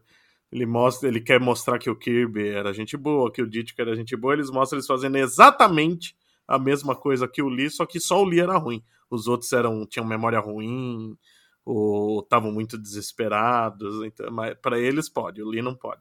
Mas ao mesmo tempo, para quem é curioso para saber mais sobre Stan Lee, o que acontece é que a maioria da- das matérias de livros que a gente lê só fala dele trabalhando na Marvel, né? Nesse livro, pelo menos, tem do- o, o importante é o antes e o depois, que é o, o, o cara consegue fazer uma investigação bem legal das origens da família de Stan Lee lá na Romênia. Fala de, desde lá até eles chegarem até Nova York, isso eu achei bem legal. E explora o que o Lee fez depois, né? Com a Stanley Media, com a Paul e tal, que são assuntos que normalmente se passa reto, né? Não se, não, não se entra muito em detalhe. Então, embora tendencioso, tem o seu lado bom para conhecer mais da, da história de Stan Lee. Muito bem. Lívia, com você. Bom, para mim foi bem difícil pensar em, em melhores livros, porque na verdade eu li bem pouco no ano passado, né? Li bem menos do que eu gostaria de ter lido. Mas um dos primeiros livros que eu li foi aquele que eu olhei e pensei assim, putz, se me chamarem para falar dos melhores do ano, eu vou falar desse livro. porque foi um livro que eu achei muito muito divertido de ler, muito interessante, me prendeu bastante, que foi A Miniaturista. O nome da autora é Jessie Burton. É, o livro se passa na Holanda, em 18- 1686. E é bem uma época que a Holanda estava assim, tipo, é, fazendo grandes transações comerciais, principalmente marítimas, enfim, o país estava bem rico e conta a história da Petronella, que é uma menina do interior que vai para Amsterdã para se casar com um cara, um dos caras mais ricos da cidade. Só que ele é bem mais velho do que ela, ela ainda é muito jovem. E apesar né, de na época ser super comum uma menina jovem se casar com um cara mais velho, ele tem todo um cuidado assim, tipo de ah, ele não quer dormir com ela, enfim. E ela se sente ofendida porque como esposa, é, como presente de casamento, ele dá para ela uma casa de bonecas. E o mistério começa a partir daí, porque ela é, inicialmente escreve para uma miniaturista para é, que ela produza mi miniaturas para mobiliar essa casa de bonecas. Só que a, par é, a partir daí, além das miniaturas que ela pede, começam a chegar miniaturas que ela não pediu e que tem é, ligação com coisas que acontecem na vida dela, com coisas que existem na casa dela, com personagens da vida dela. Então, e ela fica com aquela coisa, putz, alguém está me espionando, o que está acontecendo? O leitor também fica se perguntando, tipo, isso é só uma, um mistério? Isso tem algo de sobrenatural? O que está acontecendo nesse livro? Enfim, eles ficam cozinhando esse mistério um tempão e a gente fica lá junto com a Petronella tentando descobrir o que está acontecendo. É bem interessante. É, a ambientação é muito bacana também. Não sei dizer o quão historicamente acurado é, tá? Mas é bem, bem imersivo, assim. É, e o livro é interessante também porque trata de uns assuntos bem, de uns temas paralelos, né? Assim, bem relevantes, né? Ainda hoje em dia, mas tudo, né? Obviamente contextualizado lá na época. Então, por exemplo, a questão da, do sexismo e da dependência da mulher sempre é, relacionada ao casamento, né? Tipo, a mulher tinha que se casar para ser considerado um cidadão, para fazer parte da sociedade, enfim, é uma tecla que é batida constantemente né, no, durante a história. É, questões como é, a homossexualidade, é, até mesmo o racismo. Né? A gente sabe que na época é, a Holanda tinha, teve a invasão holandesa no Brasil, né? enfim, e eles tinham colônias, se eu não me engano, no Suriname é, para plantação de açúcar, né? que tinham trabalhadores escravizados. Então, um dos personagens é um personagem negro que é um, uma, uma, um escravizado liberto. Então tem toda uma umas questõezinhas que a autora coloca, assim, sabe? Acho que também para deixar com os temas mais atuais, enfim, para pescar também uns leitores mais jovens. Eu considero que seja assim mais um young adult e é bem legal, é tipo uma leitura divertida no sentido de ser uma leitura que te prende assim, te deixa empolgado, querer descobrir o que está acontecendo, mas infelizmente não é um livro com um final feliz, tá? Então, assim, já vou dar pelo menos esse spoiler, porque foi uma coisa que me deixou assim, tipo, ai, como assim? O livro, o final é esse mesmo? Tipo, fiquei querendo tipo, que fosse diferente. Mas é isso, recomendo bastante quem puder leia, porque é bem interessante. Diga, Luiz. Vamos lá. Minha o spoiler anterior, por que eu não li tantos quadrinhos, é porque eu estava lendo muito livro. É...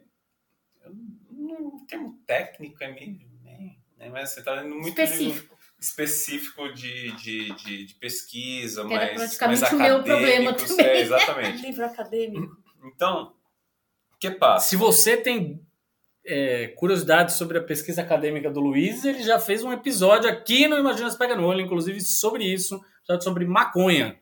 Maconha. Vá procurar Maconha? aí. Exatamente. Então, acabei Como o Luiz fala, ele trabalha com drogas, né? trabalho Isso, com drogas.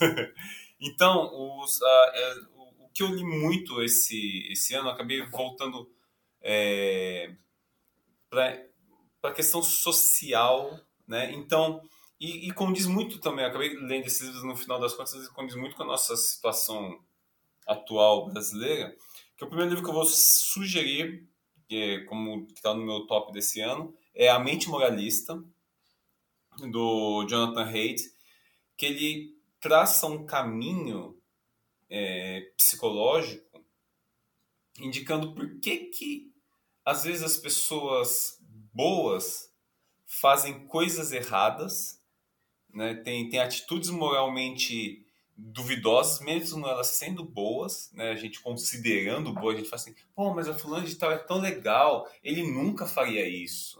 Por que Né? que tá acampado na frente do quartel, É. né? Ele parecia tão legal. Sim, ele tá... Por que, que a minha avó, que me faz bolinho de chuva, agora tá presa? Agora Por que, que ele pendurou na frente do caminhão, né? É, ele, ele faz Ah, isso tipo eu de- acho que nem o livro explica. É, não sinto tinha como, né? Não vai ter. ele Sim. traz uma, um, um pensamento disso. Por que, que a, a, a, a nossa moral não é racional? Né? Se a gente fosse pensar racionalmente, a moral devia ter alguns, algumas balizas que são que a gente vê como óbvias, né? Na sociedade, de forma geral, vê essas balizas morais muito óbvias, só que as pessoas saem dessa baliza por questões é, extremamente Subjetivos. subjetivas, mas com uma influência social de, de, de, de, de grupo, De religião. de religião.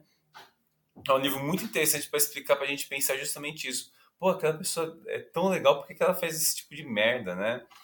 O outro, filme, o outro livro que eu, que eu li é um livro que estava para ler ele inteiro. Eu li capítulos, mas acabei lendo ele inteiro esse ano, que é o Conversações do Gilles, Gilles, Guillet Deleuze. Guilherme Deleuze. Guilherme Deleuze.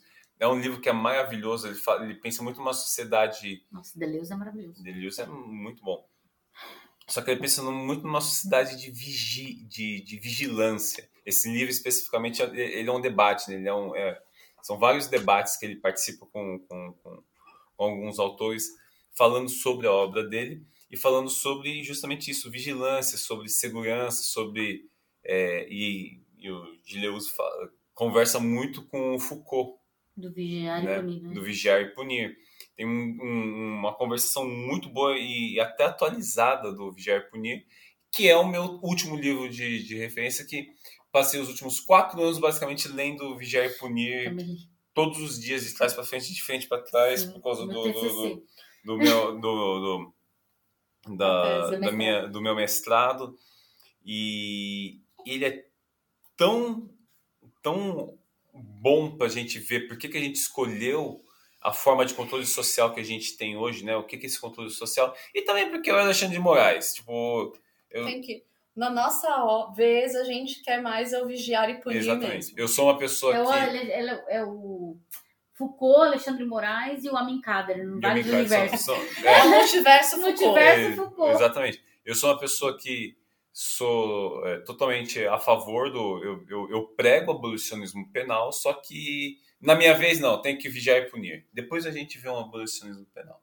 É, praticamente. Inclusive, temos um episódio sobre abolicionismo penal. Olha, eu estou lembrando todos os episódios Maíra, antigos. sensacional esse episódio, aliás. Foi elogiadíssimo, muita gente gostou pra caralho. Porque a Maíra é especialista né, nisso, em direitos humanos, ela é, é mestre em direitos humanos e é advogada também, que cuida de então é muito foda. É, sou eu agora? Oui? Eu li também, eu tô na mesma vibe também. Acho que depois da pandemia, gente, foi uma coisa assim. Parece que nosso cérebro meio que derreteu, né? a derre- gente não tem mais derreteu, a mesma, Exatamente, eu não tenho o mesmo foco. Eu tava falando isso pro Thiago a mesma hoje. concentração, né? Eu não tenho o mesmo foco É. que eu tinha antes da pandemia, na boa. Eu fazia mil coisas e todas as coisas razoavelmente bem. Há controvérsias. Pode ter que, pode ser que alguma não tenha feito bem. Mas na sua cabeça. Mas tá- na minha cabeça eu estava, né, é, delegando muita atenção a elas. Hoje em dia eu faço duas coisas e as duas, as duas ruins.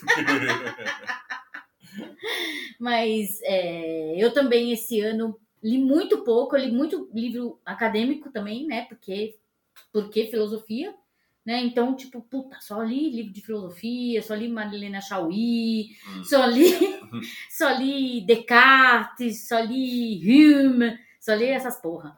O famoso livro cabeçudo, né? Nossa, mano. Deus me livre. Inclusive, vontade de chorar, não quero nem lembrar. É, mas existem dois livros que eu li nesses intervalos ali para dar uma desanuviada, que é um foi no, nas nossas férias, que é um bem curtinho, pequenininho, do Ailton Krenak, que é um indigenista, né? Não sei se vocês conhecem ele. Ele é muito foda, ele é um indígena, inclusive, né? Um- é, e ele chama Ideias para Ideias para adiar o fim do mundo.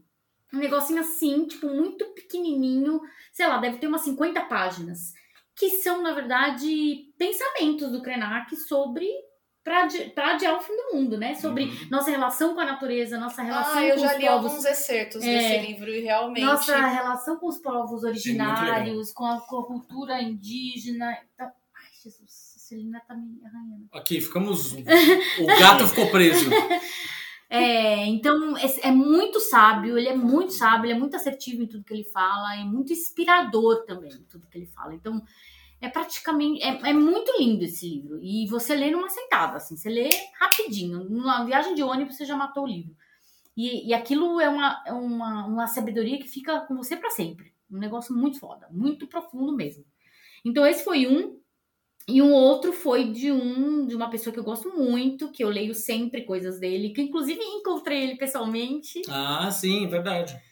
que foi o Rabino Newton Bonder.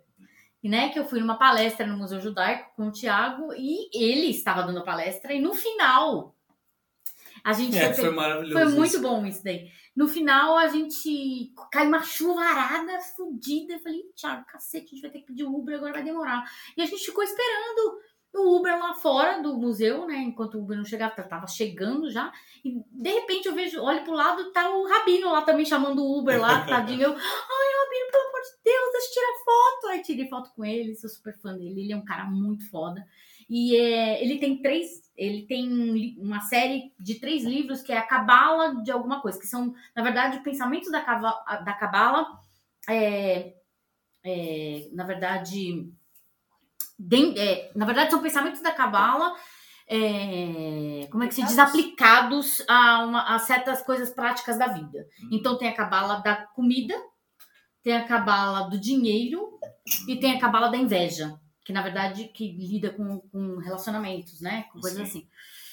assim. Esse livro foi uma das coisas mais incríveis que eu li esse ano, que me que eu li a, a cabala do dinheiro, que foi uma das coisas que me abriu muito a cabeça com relação a a nossa relação com o dinheiro, né? Então, assim, existe um provérbio talmúdico que fala assim que você pode ver o caráter de uma pessoa a maneira que ele se relaciona com o que ele come, com, com o que ele gasta e o que ele odeia. Então você pode ver tipo, como, é que uma, como é que uma pessoa é. E, ele- justamente por conta desse provérbio, ele fez essas três, esses três livros: a Cabala da Comida, a Cabala do Dinheiro e a Cabala da Inveja. E a Cabala do Dinheiro me mostrou essa coisa do. ela mostrou, na verdade, o valor de riqueza dentro do, do, do judaísmo, que é aquilo que mostra que um dinheiro não é abençoado para você se ele foi galgado, ele foi conquistado advindo da exploração de alguém ou de algo. Então isso é incrível, tipo, é como se aquele dinheiro fosse amaldiçoado, entendeu? Tipo, ah, então Sim. se você explorou alguém Na nossa sociedade. na nossa isso é um sociedade tapa capita- na cara, exatamente, né? capitalista, blá, blá, blá. Então, assim, se você precisou tirar de alguém, ou tirar de algo, extrativismo selvagem, agronegócio, Exploração do exploração trabalho. do trabalho, de pessoas Da e da natureza. Exatamente. Não é à toa que Marx era judeu, né, amigo? Esse dinheiro, ele vai vir com você faltando algo para alguém ou para alguma coisa da qual você tirou aquele dinheiro. Então ele sempre vai vir na roda da, da riqueza faltando algo para você. Então ele vai e vai vir fácil e vai fácil, né? Então essa coisa e assim é um assunto muito delicado para um judeu falar sobre isso. Já já vista todas as teorias de conspiração que existem, tipo, ah, judeus são donos de banco, judeus blá blá blá blá blá. judeus vão dominar o mundo. Eles vão dominar o mundo, o mundo, toda essa questão. Então, assim, ele fala justamente isso: que na verdade a questão é: existe riqueza, existe prosperidade. A prosperidade é muito além do dinheiro. Né? A prosperidade é o que você faz com esse dinheiro, onde você gasta esse dinheiro, para quem você dá esse dinheiro, o uso que você faz dele, né? E toda a energia dentro dessa, dessa roda aí de, de- da, da nossa relação com o dinheiro. Então, para mim, foi incrível esse livro, amei, que é a Cabala do Dinheiro do, do pastor, do Rabino Bruno.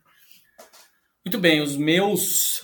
Meu top 3 aqui, indo do 3 pro 1. Thiago é a pessoa que mais lê livro nessa casa. Puta que pariu. Nossa, ele é uma maquininha. Fico até com raiva. Já acabou! Eu nem come- tô no primeiro livro ainda, ele tá no quinto. Primeiro capítulo. É. Olha, eu acompanho pelas redes sociais e realmente a Nossa, velocidade de leitura do Thiago é é assustadora. assustadora. Não dá, não dá. Tamo aí, gente. É, o... Presta um pouco aí dessa. Faz Essa fichamento, energia. faz fichamento. Faz fichamento, é, É. faz Faz- fichamento. Empresta o fichamento. O meu número 3 aqui, na verdade, é um, um livro que eu tava querendo já ler há um tempo, que é do coração, assim, foi lançada uma nova versão dele pela editora Estética Torta, que é Seu Madruga, Vila e Obra, que é escrito pelo Pablo Kastner, é, que é um livro que fala muito do personagem, diz muito a respeito do quanto o personagem é importante para a cultura pop brasileira, e o quanto, na verdade, o personagem do Seu Madruga é, dos personagens do Chaves, o mais brasileiro. É, e fala, obviamente, também muito da história do Ramon Valdez, o, o ator que eu interpretava, enfim. É, é um livro muito legal, que tem umas partes bem dedicadas a fã, assim, para você se lembrar de detalhes, de frases, de pequenas pequenos easter eggs que você vê assistindo aos episódios, mas também tem muito sobre a história dele, é, sobre os filhos, sobre como ele se comportava é, e sobre principalmente como ele era alguém que facilmente é, enquanto personagem brasileiro, daria umas boas porradas na família do Bolsonaro. Nossa, É. é verdade. Pois é. Verdade. É, e o Ramon tinha uma, uma, uma história de, enfim, de lutas sociais e, e A de 71 também, Lembrando- né? Ela, É, ela ela- era É, guerreira. sim, foi 51, guerrilheira sim. anarquista. É, Guerrilheira anarquista. Lembrando que o seu Madruga era boxeador, hein? Pois é, entre umas, entre muitas das profissões que ele teve. Aliás, você quer saber as- todas as profissões que ele teve estão lá listadas no livro, inclusive. Aí o top 2 aqui fica pro para biografia do Dee Snyder, vocalista do Twisted Sister, que se chama Cala a boca e me dá esse microfone.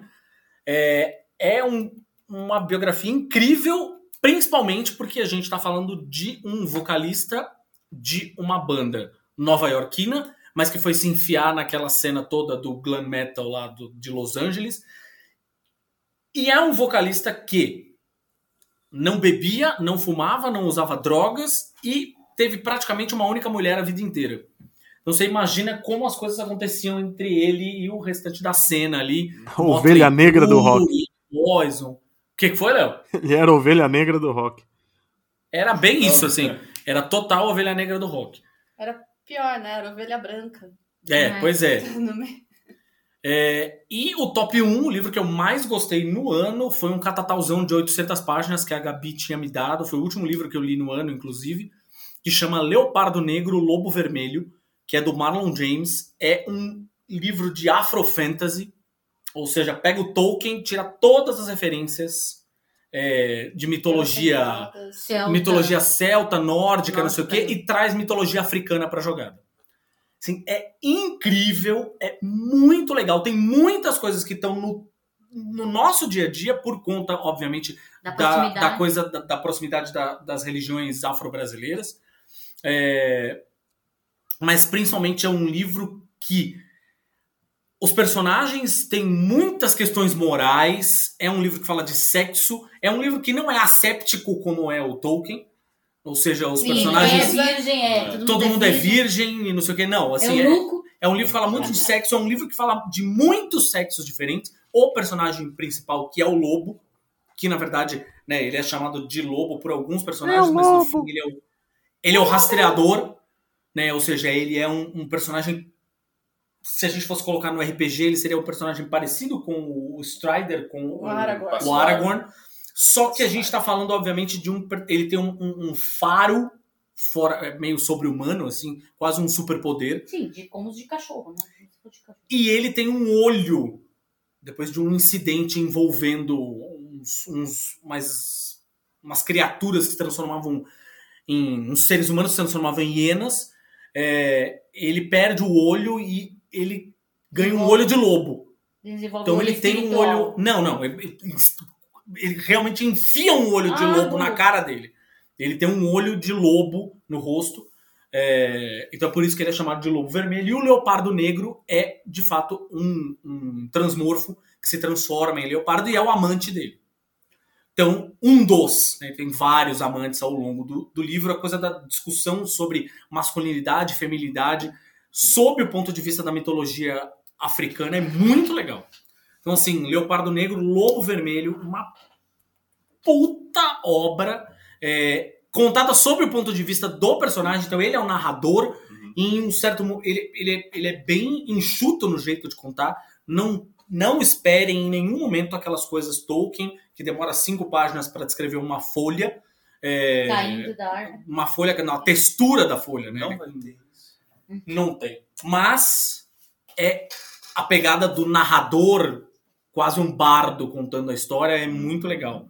Tá contando atrás das grades para um inquisidor que tá, que tá é, interrogando ele. Assim. Sensacional o livro. E esse livro é recente? É É, recente, é Do recente. ano passado, retrasado. Isso, é isso mesmo. É. É. De no- de 2021. A gente até falou aqui sobre esse livro no papo com o, o Ale, né, que é, É. do Último Ancestral, o autor do, do Último Ancestral. É isso, gente. Acabou. Encerramos Então, aqui o nosso, o nosso Melhores do Ano de 2022. Aguardamos ansiosamente. Vocês têm aí rapidinho, só pra gente matar a cor. Pode ser um filme, um livro, um gibi, um disco, o que quer que seja, da cultura pop que vocês mais estão esperando em 2023. Um só, vai? Só pra gente não ficar aqui mais 40 minutos. Eu tô esperando o. Peraí, calma. Léo, vamos lá na lista? Eu tô esperando. Eu vou ser o, o nerdão oficial, eu tô esperando muito o último Indiana Jones. Olha aí, rapaz. Indiana Jones. Lívia. Eu também fiquei feliz. Olha, eu podia falar de uma série de hominho, mas vou falar que estou esperando muito o filme da Barbie. Luiz. Então, tipo, o filme da Barbie acho que é o principal de todos, mas como a Lívia falou, um que eu tô maluco pra ver, que eu quero saber como é que vai ficar, que, que é o, o anúncio, é o, a série do Neuromancer. Oh, esse aí, puta que pariu, hein? Eu, Fala, amor. Eu tô esperando o Renfield. É o que eu, eu tô esperando. Esse vai ser o filme do- de 2023, que é o do Nicolas Cage Drácula e com o Nicolas Holt. É, O Que é filme o- dos Nicolas. O Acho dele. capacho dele. E eu tô louca pra ver esse filme. Louca mesmo. Porque junta Nicolas Cage, que eu sou super fã. Dois Nicolas. É, Nic- não, o Nicolas Holt é ótimo, um puta ator foda. Mas a, a, a questão da, da cultura pop de vampiro, assim, tipo, cultura de vampiro. Nicolas Cage, no, Nicolas Cage no trailer tá a cara do Christopher Lee, inclusive, né? Nossa, Nossa, é demais, verdade. amei demais. Eu Só, só o trailer eu já tô maluca. tô- eu quero ver muito esse filme. Esse Procurem- filme vai ser bom. É. Procurem o outro filme de vampiro dele, que é Um Estranho Vampiro. Tem, sim, tem esse daí também. Já que a gente citou em vam- vampiro, né? Eu vou só fazer um adendo aqui, que é uma coisa que eu tava esperando muito, que vai estrear, ou já estreou, né, aqui por esses dias em que vai ao ar o podcast, que é a série da Hora das Bruxas, da Anne Rice. Ah, é verdade. É, é verdade, pode crer. Hum, E Vamos- parece que vai, não sei se vai ser esse ano, mas acho que só em 2024 que vai ter o Nosferato, né? Com a Mais um. é, An- Anya Taylor-Joy. É, que com Ah, o Joy e o cara do It lá, o Skarsgård. Mais um filme do Bill Skarsgård. Pois é. O filme que eu falei, o Barbarian, por exemplo, é com ele, inclusive. O Bill Skarsgård que vai fazer só monstro, né? É. Pois é. Até o John Wick que ele vai estar agora, tá?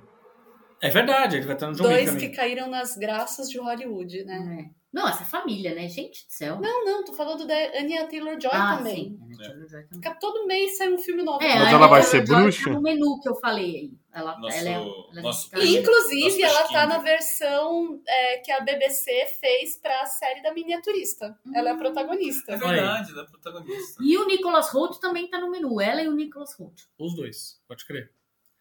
Bom, o meu, na verdade, é meio óbvio. Eu estou esperando, óbvio, o novo Aranha Verso. Que, enfim, é, vai ter Homem-Aranha pulando pra todos os lados da tela. É o Homem assim. Vergonha, pô. Todos os gostos. Tem o Homem Vergonha, tem o Homem-Aranha 2099, que é o uniforme mais lindo dos quadrinhos. Sim. Tem o, o Homem-Aranha Escarlate, a roupa do Homem-Aranha de jaquetinha, que é sensacional. Enfim, gente. Homem-Aranha Punk. Não tem. Não, Punk-Aranha. não tem. Que é o, o Punk-Aranha, que é o Daniel Calunha, inclusive, que faz a voz. É, ou seja, tem tudo pra dar certo. É isso. Só isso. Gente, muitíssimo obrigado por este. Por, por vocês terem participado, por você que está aí do outro lado ter ouvido esse podcast até o final. Três horas e meia, mas se você assistiu Batman, se você assistiu Avatar, Não, mas esse podcast Se você tem, assistiu Avatar, você tá errado. Tem aí uma meia hora menos do que o outro podcast, inclusive. Ai, Enfim, ah, então olha aí, você já beleza. saiu no Então lucro. no lucro. Exatamente. Muito que bem. Vamos lá. Façam todos os seus jabás, começando. Léo, vamos seguir. Eu já falei aqui hoje, mas ouça o podcast do Fala Animal, tá em todos os agregadores, tá no site também, que tem notícias, matérias, falaanimal.com.br, nas redes sociais, no Instagram e no Facebook como Fala Animal e no Twitter como Fala Animal Site. Muito bem. Lívia Luiz? Luiz e Lívia? Bom, eu não tenho muito o que divulgar, né? Atualmente não estou escrevendo para nenhum site, para nenhuma mídia, enfim, tô só tocando, Consumindo. só consumindo e tocando minhas redes sociais bem low profile, que eu sou mais ativa no Instagram, arroba Liv Estevô, tudo junto, L-I-V-S-T-A-V-U-V-A-S. Tá- tá- Oi? Precisa, precisa de ajuda. Não sei mais soletrar meu próprio sobrenome, gente. Perdi. Perdi a alfabetização. Põe lá, arroba livre. Aparece. L-I-V-S-T-E-V-A-U-X. Foi isso, foi isso que deu ruim. Fui de- acabei de ser desalfabetizada. É, e eu posto sobre viagens, dou algumas dicas de rolezinhos aqui no centro de São Paulo, aqui pela cidade, posto nossos gatinhos, posto as danças aí que eu faço. E é isso. É isso. Eu, eu tô nas redes sociais também como L Butts, letra L Butts, como é o sobrenome, B-U-T-T-E-S. É, também tô postando sobre coisas diversas. Vocês vão encontrar algumas participações minhas no podcast, da Sim. Imagina se pega no olho. Tem um episódio todo com o Luiz. né? Então, vocês me encontram aqui também eventualmente. É, Às vezes eu posto alguma coisa sobre. Eu estou postando, na verdade, sobre muitas coisas, né? Vou Se você quiser saber um posicionamento político e uma análise é, precisa e séria sobre qualquer coisa que está acontecendo no Brasil, geralmente estou postando algum meme relacionado a isso. Não é no meu, no meu perfil que você vai ver? Melhor curadoria de memes, Memes da é Luiz, internet é é, do É, Luiz. isso é fato, é. Isso é fato. Então vocês podem colar lá para se divertirem e chorarem ao mesmo tempo. E é isso. Chore se você riu, riu se você chorou. Obrigado, gente. E você que está ouvindo aí, já saiba, começo da temporada 2023 do Imagina Pega no Olho, a gente já está avisando com antecedência, hein? Léo, Luiz, Lívia, invariavelmente dão as caras por aqui. Então as vozes deles vocês vão ouvir com As alguma vozes. frequência ainda. Olá. As vozes na sua cabeça. Um beijo! Mua! Obrigado por ouvir mais este episódio do Imagina se Pega no Olho. Você escuta este podcast em tudo quanto é feed possível. Estamos no Spotify, no Deezer, no Google Podcasts, no Apple Podcasts, na Amazon Music. É só escolher. Ah, é, e também a gente tá no Orelo, que é aquela plataforma que inclusive paga a gente a cada play que vocês dão por lá. Ajuda nós a ampliar ainda mais o trabalho por aqui, investindo em vídeos, newsletter, o pacote completo de conteúdo. Não deixa de seguir também as nossas redes sociais. A gente tá no Instagram, no Facebook e no Twitter. Ah, e também temos Imagina se Pega no Ouvido, nosso podcast filhote, que é um talk show musical com quem vive de música a respeito de suas paixões musicais.